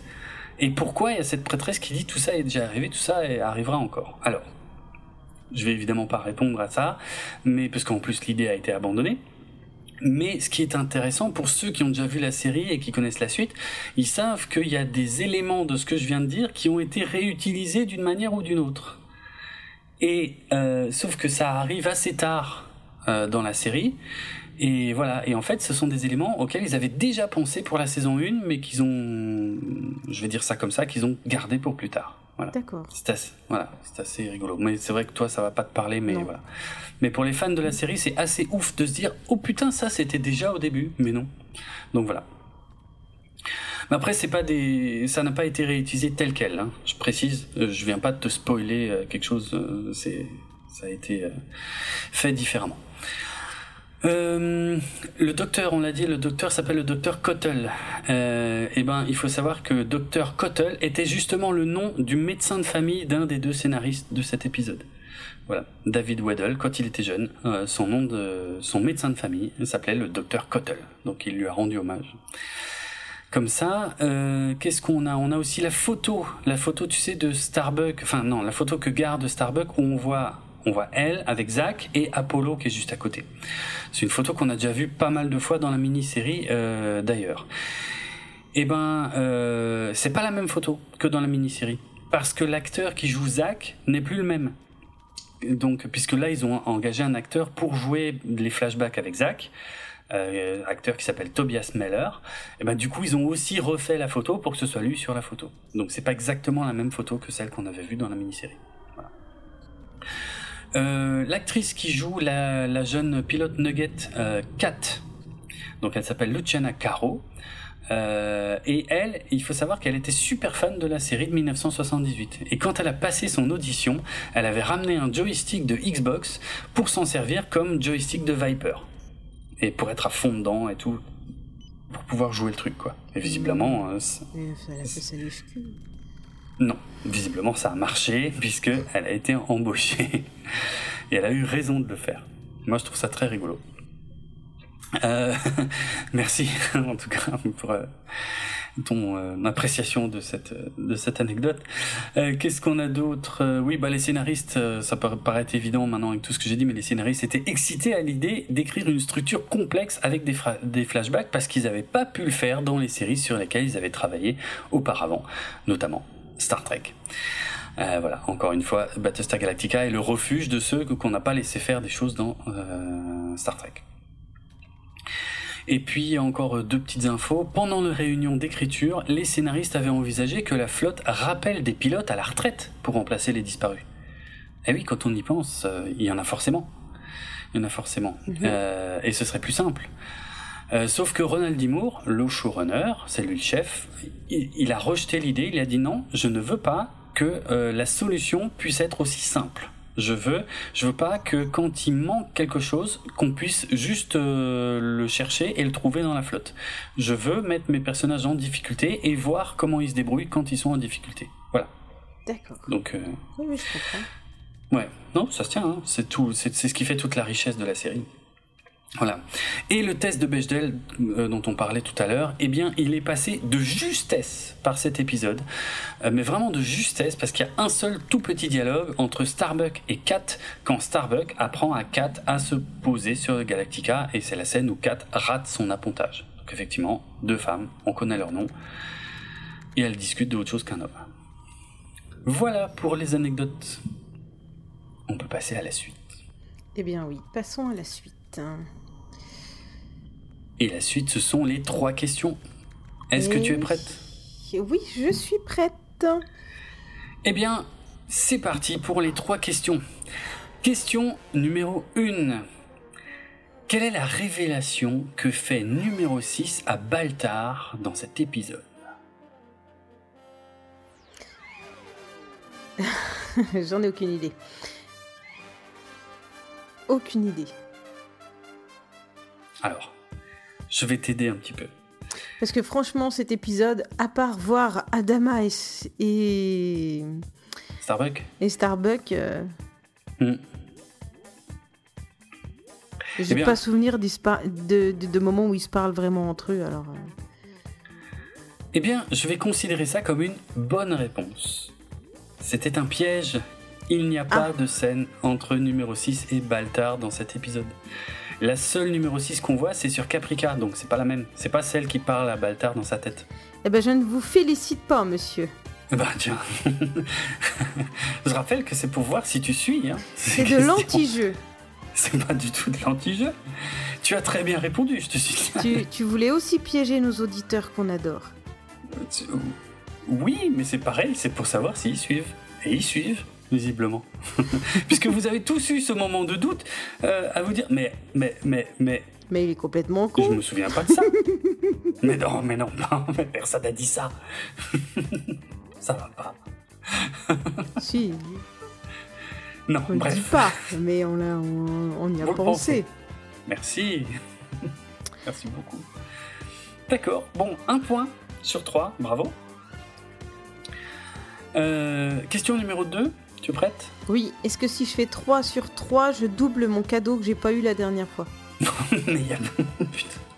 Donc tu vas faire en sorte que je le rate. C'est ça pour pas me donner mon cadeau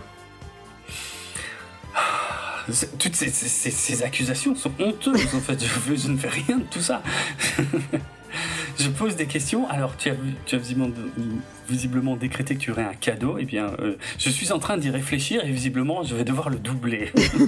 bon, bah, je pas fini d'y réfléchir. Mais je suis pas comme ça. Si tu joues le jeu, je joue le jeu. Ok? Alors, question numéro 2. Adama et Starbuck se connaissent depuis combien de temps? C'est une information qui nous est donnée dans cet épisode. Euh, clairement, de façon chiffrée. Adama Adama et Adama et Starbuck. Starbuck Ouais. On voit leur première rencontre. Ok. Et 17 ans. j'ai dit au pif parce que j'en ai aucune idée. hein. Non mais tu te rends compte que Starbuck elle a 20 ans et quelques Ah oui, c'est vrai, merde. Bah, si, ça empêcherait pas. possible. Il pourrait, Non, c'est pas possible. il pourrait très bien s'être a- connu petit. On sait pas. Je veux dire, euh, ça pourrait. Mais si, il pouvait peut-être être Quand- pote avec ses parents, j'en sais rien. Pas du tout. Du- on voit, je- donc je répète, on voit leur première rencontre Oui, je sais que t'as dit ça et que ça tient pas, mais j'essaye de me, de te rattraper aux branches. Mhm. Euh, non, j'en sais rien, j'en sais rien. un- le- tout ce qui est euh, notion du temps euh, Ah. est très abstrait, alors je, je sais pas. C'était avant. ah, ok. Oui. C'est à peu près Alors, ça, ça moi, fait- tu sais, il y a avant, pendant, plus tard. Bon, je, peux pas te jeter la pierre. hein, parce que je sais pas si je retiendrai toutes ces conneries juste en voyant l'épisode une fois. Mais euh, allez, euh, je vais t'aider. C'est en années. Ok, mais c'est un, chiffre assez faible en vérité. Et c'est le même nombre d'années d'ailleurs euh, où depuis lequel Apollo n'adressait plus la parole à son père. Donc on avait déjà eu cette information d'ailleurs dans la mini-série. Donc c'est le même chiffre. Euh, aucune idée. 3. Allez, c'est moi. 2. Bonne réponse Eh, attends, Quel bel hommage au juste prix. Hein tu sais ce que je devrais faire dans ces cas-là? Tu te souviens du tyrolien dans le juste prix Avec la petite musique du tyrolien? Je devrais mettre la musique du tyrolien. Non, Et puis je c'est ferai pas. Non, je moins. ferai pas le son. Tu ferais pas le Mais c'est vrai qu'il montait. C'est vrai qu'il y avait un petit bonhomme qui montait et qui pouvait tomber si t'allais trop loin. C'est ça. Et il se cassait la gueule si t'allais trop loin et si tu mettais trop de temps à trouver la réponse. Et c'était la... et c'était du chant tyrolien donc euh, et c'était un peu une séquence culte. C'était du, chir- du, du chant tyrolien Oui. à euh, chanter un peu par les musclés. Oui, c'est vrai. C'était un peu en version rigolote. Parce un peu, que- oui, oui. Oui, oui, oui. Tu sais, il y avait. euh, Comment est-ce qu'il s'appelait euh, celui qui faisait toujours euh, du, du, du cassoulet ou de la bouillabaisse, là, je sais pas quoi, dans les Ah, musclés Eric. Eric, il chantait souvent ce chant comme ça, il disait la la la iou, je sais pas quoi là. Oui, c'est vrai, c'est vrai. C'est ce qu'on appelle du yodel, d'ailleurs. Ok. Ouais. Et ben voilà. Ok. Bon, ben bon. question euh, numéro 3. Deux points sur deux, bravo. Donc, euh, Donc euh, ceux qui nous écoutent aussi ont 2 points sur 2. bien sûr. Mais ils n'ont pas de cadeau, par contre. Hein. Je préfère être précisé parce que je te Il y a connais. la trouille. Non, non, oui, oui, bah attends, avant que tu fasses des promesses aux gens. non, non, pitié. Enfin, je peux pas, enfin, j'ai pas les moyens. Donc. En plus, c'est un rat. Mais putain, mais ça va pas. N'importe quoi. Bon, donc, troisième question. Elle est plus difficile, alors sois concentré. On n'a qu'à offrir des petits chats, ça, on en a plein. Alors, un animal n'est pas un cadeau. voilà, merci. Mort non plus, ce n'est pas un cadeau. Mais putain, ça va pas. un animal vivant n'est pas un cadeau. Mais mort non plus. Non, mais mort non plus, je suis assez d'accord sur les faits, mais je ne sais pas pourquoi tu parles de ça. je tiens, non mais vraiment, je tiens à rassurer nos auditrices et auditeurs, nous n'avons pas de petits chats morts chez nous, il n'y en a, pas. Ne vous inquiétez pas, ils, vont bien, il y en a, mais ils vont bien. Voilà, on n'a pas de problème, vraiment. Attention à ce que tu dis. Oui, c'est bon, tu ne vas pas avoir euh, les fraudes... Euh, quoi? Les fraudes ou la SPA des, animaux, je sais pas quoi, là, qui vont passer voir. Bah, on sait pas, justement. on vend pas des perruches. On vend pas des perruches mortes, nous. Oh non. Des enfants aveugles en plus. T'as réussi à le placer. Félicitations. Question numéro 3. Quel est le nom de cette perruche morte? C'est une question à moi ou aux auditeurs On va les laisser réfléchir. Oh bah, bah bien sûr, on n'est pas pressé. Attention, la réponse se donne avec le ton de la réplique. Hmm. Bon, je suis content pour une fois. Tu ne cites pas une comédie franchouillarde. part du côté des comédies américaines. Ça nous change un peu. On n'est toujours pas de la science-fiction, mais enfin. oh, presque. On n'est plus. on est déjà plus dans mon domaine de prédilection. Je suis content. On va considérer ça comme une amélioration. Ah Alors, est-ce que tu peux nous faire cette, cette réplique? Mais bien, oui. hein? Oui. Alors, avec l'intonation, donc j'ai bien compris, sinon j'ai pas le point. Oui. Ok. Donc, euh, la, bonne réponse à cette question est Belle pistache. Belle pistache. voilà. Tu le fais super bien. Quoi? T'as vendu une perruche morte à un enfant aveugle C'est ça, Très bien. Donc imaginez-vous un enfant aveugle, c'est affreux déjà. Dans un fauteuil roulant, qui caresse. oui, oui c'est vrai. Qui caresse une perruche morte dont la tête tient avec du scotch. Voilà. qui la caresse et qui dit C'est ça. Belle pistache belle pistache. voilà. Donc, je vous invite évidemment tous à voir Dumb and Dumber si vous n'avez pas vu. C'est complètement nul. Il n'y a, que cette scène qui est drôle. Ah non, il y en a d'autres. mais ça va pas, n'importe quoi. Alors moi j'ai voulu regarder euh, S ah bah Ventura avec euh, les enfants. Oui. Je me suis dit tiens ça peut être euh, un moment sympa. ils ont commencé à regarder un petit peu parce qu'on mangeait. Oui. Lequel, le 1 ou le 2 Je pourrais être sûr. Je sais pas. Euh, est-ce que c'est est -ce en Afrique ou est-ce que c'est dans une ville américaine Ah, c'est en Afrique. Ah, donc c'est le 2. Oh putain. Alors, déjà, le 1, il est pas fin. Oui. Mais alors, le, le 2. Waouh Donc, au bout d'un quart d'heure, j'ai commencé à trouver ça long, mais comme ils mangeaient, ils ont rien dit. Quand ils ont commencé à avoir fini leur assiette, j'ai bien vu qu'ils sortaient discrètement leur téléphone de leur poche. Ah oui, quand même. Doucement. Puis au bout de, allez, 20 minutes, une demi-heure, je fais, vous savez, on n'est pas obligé de le regarder jusqu'au bout, on peut s'arrêter. Et puis ils hmm. sont partis. je, vais, prendre ça pour un oui. On valide pas. bon, bref. Ok, belle histoire. Ouais, ça a très très très mal vieilli, mais je pense que c'était déjà très très très très mauvais de base. c'est vraiment vraiment de la merde.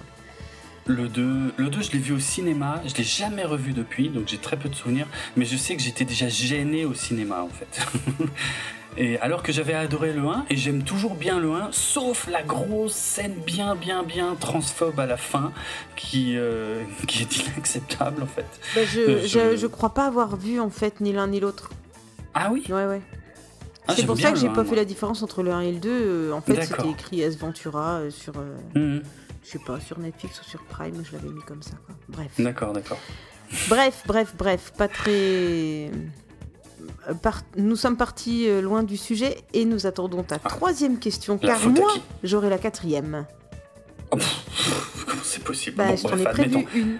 Ah oui, tiens, voilà autre chose. Bon, eh ben, très bien. Bah, il va déjà falloir que tu répondes à la troisième. Donc, troisième question. Fait Adama lors de son millième appontage dans sa jeunesse sur le Battlestar Atlantia Ah, ça je sais.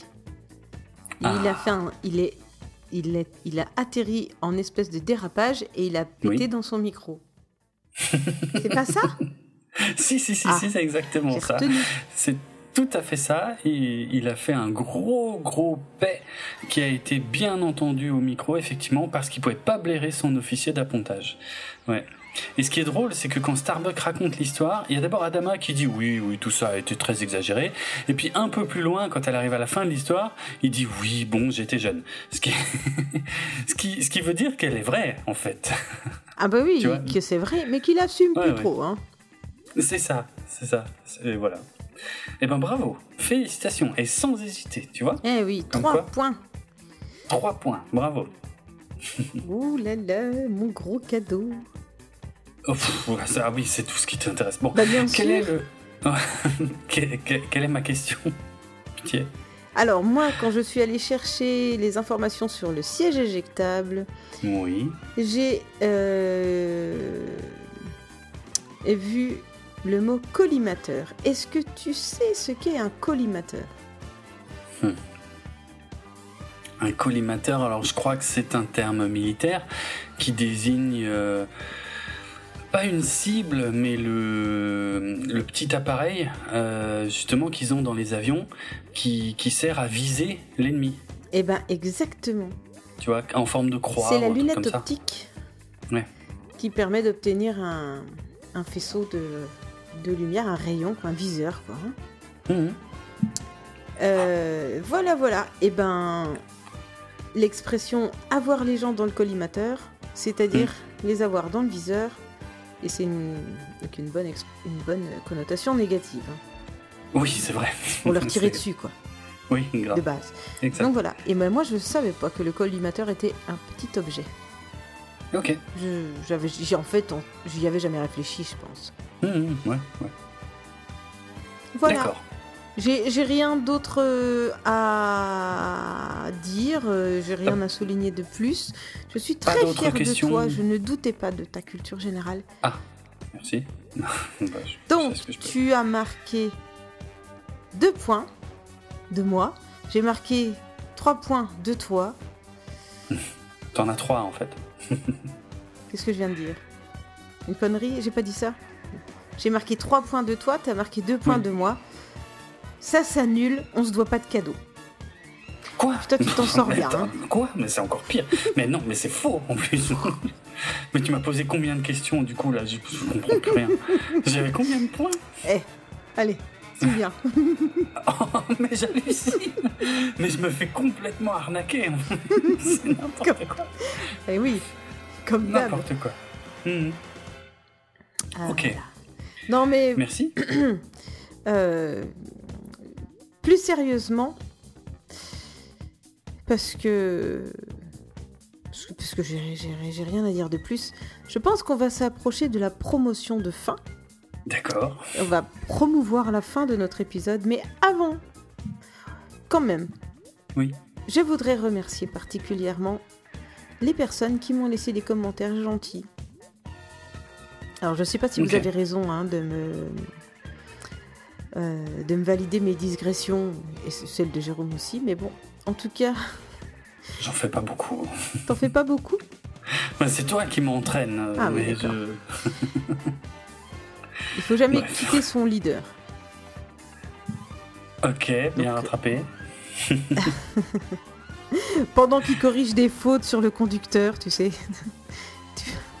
C'est fou. C'est pas hein. grave. C'est fou, hein. Mais quoi? Merci donc, euh, merci donc à Xavier, à David, à Seb et Sonia, Alex, mais pas n'importe quel Alex, hein. Alex on the way, mhm. Maxime, Ego, Mior, le Baron, Pedro euh, Le Mando, DJ Paragon et encore, euh, comment tu prononces ça? Muffin Man. Nam Nam. Ouais, Man. Ok. Lui. Et puis ceux que j'ai oubliés ou ceux que j'ai pas encore dit parce que je vais recevoir les commentaires après parce que celui-là on l'enregistre quand même vachement tôt après avoir sorti seulement euh, Oui. l'épisode de la dernière fois. Donc Oui. voilà, euh, on vous fait des bisous, on aime bien vos retours, c'est vraiment très gentil. Mhm. Sur Twitter je les lis tous. Sur Facebook je ne les vois pas. Donc euh, c'est Oui. Jérôme qui s'en charge. C'est vrai, c'est vrai, c'est moi qui m'en occupe. Alors oui, c'est d'ailleurs c'est un bon moment de préciser que si vous voulez échanger avec Karine, c'est sur Twitter que ça se passe et uniquement sur Twitter. Et, et mentionnez-la dans les tweets. Hein, elle va vous donner son pseudo Twitter juste après, mais euh, voilà.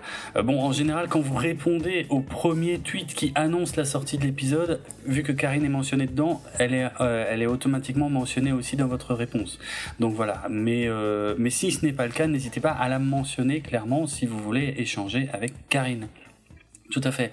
Euh, moi sur Facebook, bah, moi, vu que tu fais ça, moi je vais en profiter. Je vais, je vais remercier aussi vite fait euh, Guillaume, Gastraz, euh, qui, Christine, Steve, Kyle ou Olivier euh, pour les commentaires que, qu'ils nous laissent sur Facebook parce qu'on a aussi effectivement euh, quelques échanges sur Facebook, moins que sur Twitter, mais euh, voilà, il y a, il y a des fidèles euh, de Facebook qui ne sont que sur Facebook pour certains d'entre eux. Donc euh, voilà, je les remercie aussi d'être là. Et puis il y a aussi les, les quelques retours qu'on a sur le serveur Discord. hein. Là, on a eu euh, dans les premiers jours euh, Indocom, McGonacoco, euh, Jus, Vlad Chris, F du FF7. euh, donc euh, voilà, merci à vous pour les retours que vous nous faites sur le Discord et sur tous les réseaux. Voilà. Et hum, est-ce que tu crois que on a eu des étoiles? Ah, sur euh, ben alors des étoiles là toutes récentes?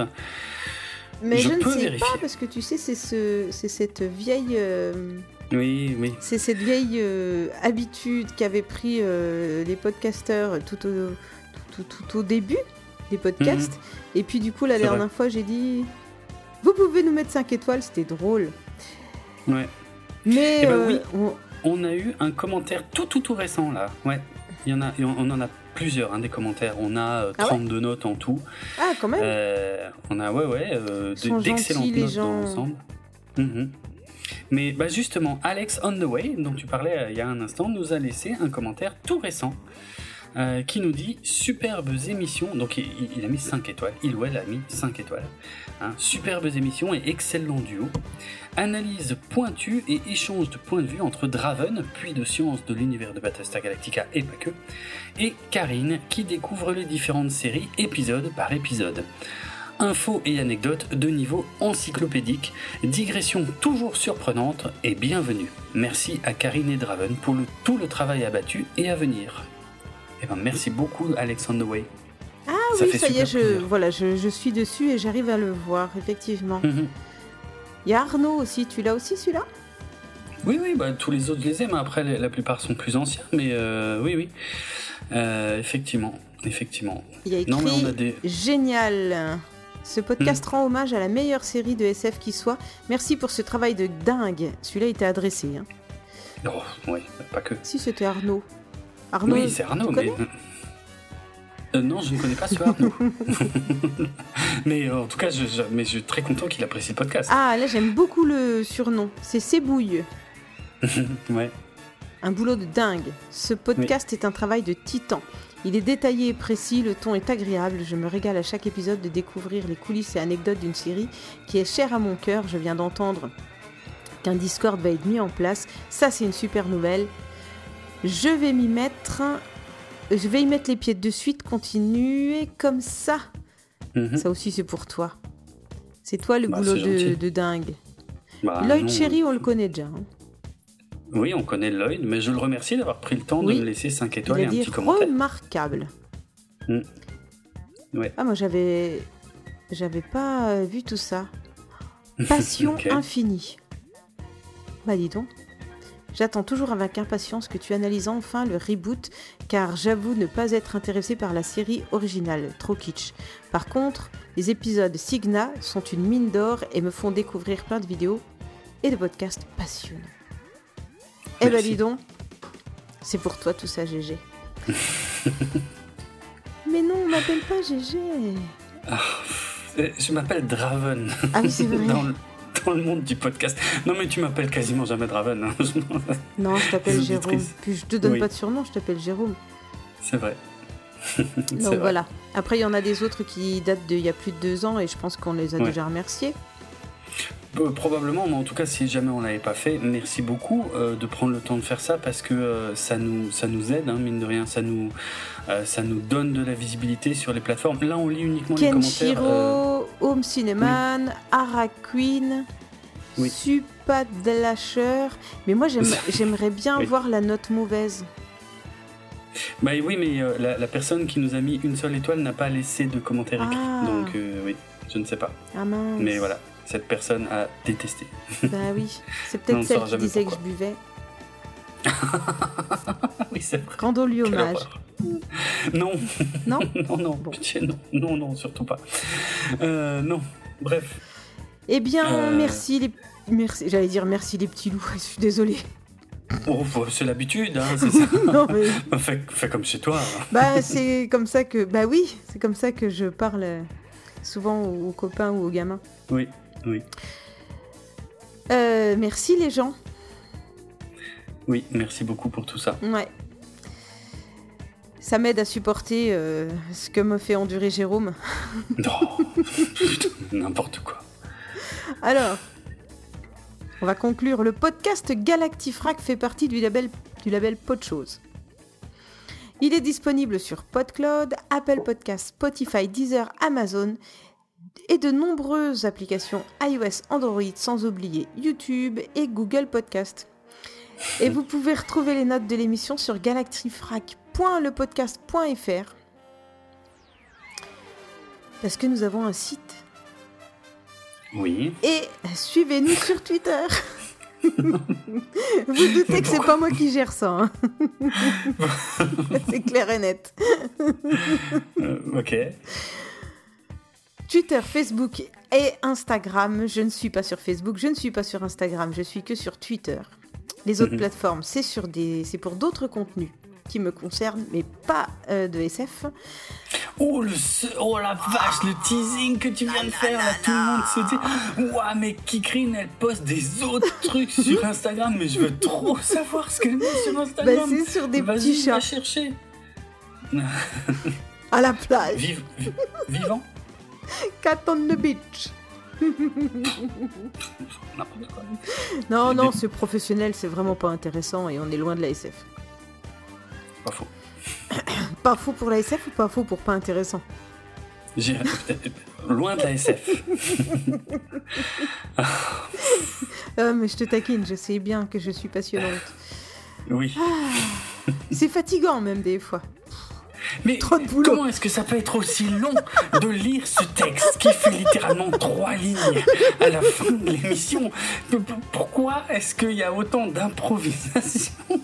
Je ne comprends pas. C'est mon C'est pour tunnel Ah, c'est ton tunnel à toi, tunnel. c'est l'improvisation sur la promo de fin. Bon, bah alors, pardon, je te le laisse. Je te le laisse. Parce que moi, à chaque fois, je me dis, mais pourquoi elle lit pas la ligne d'après?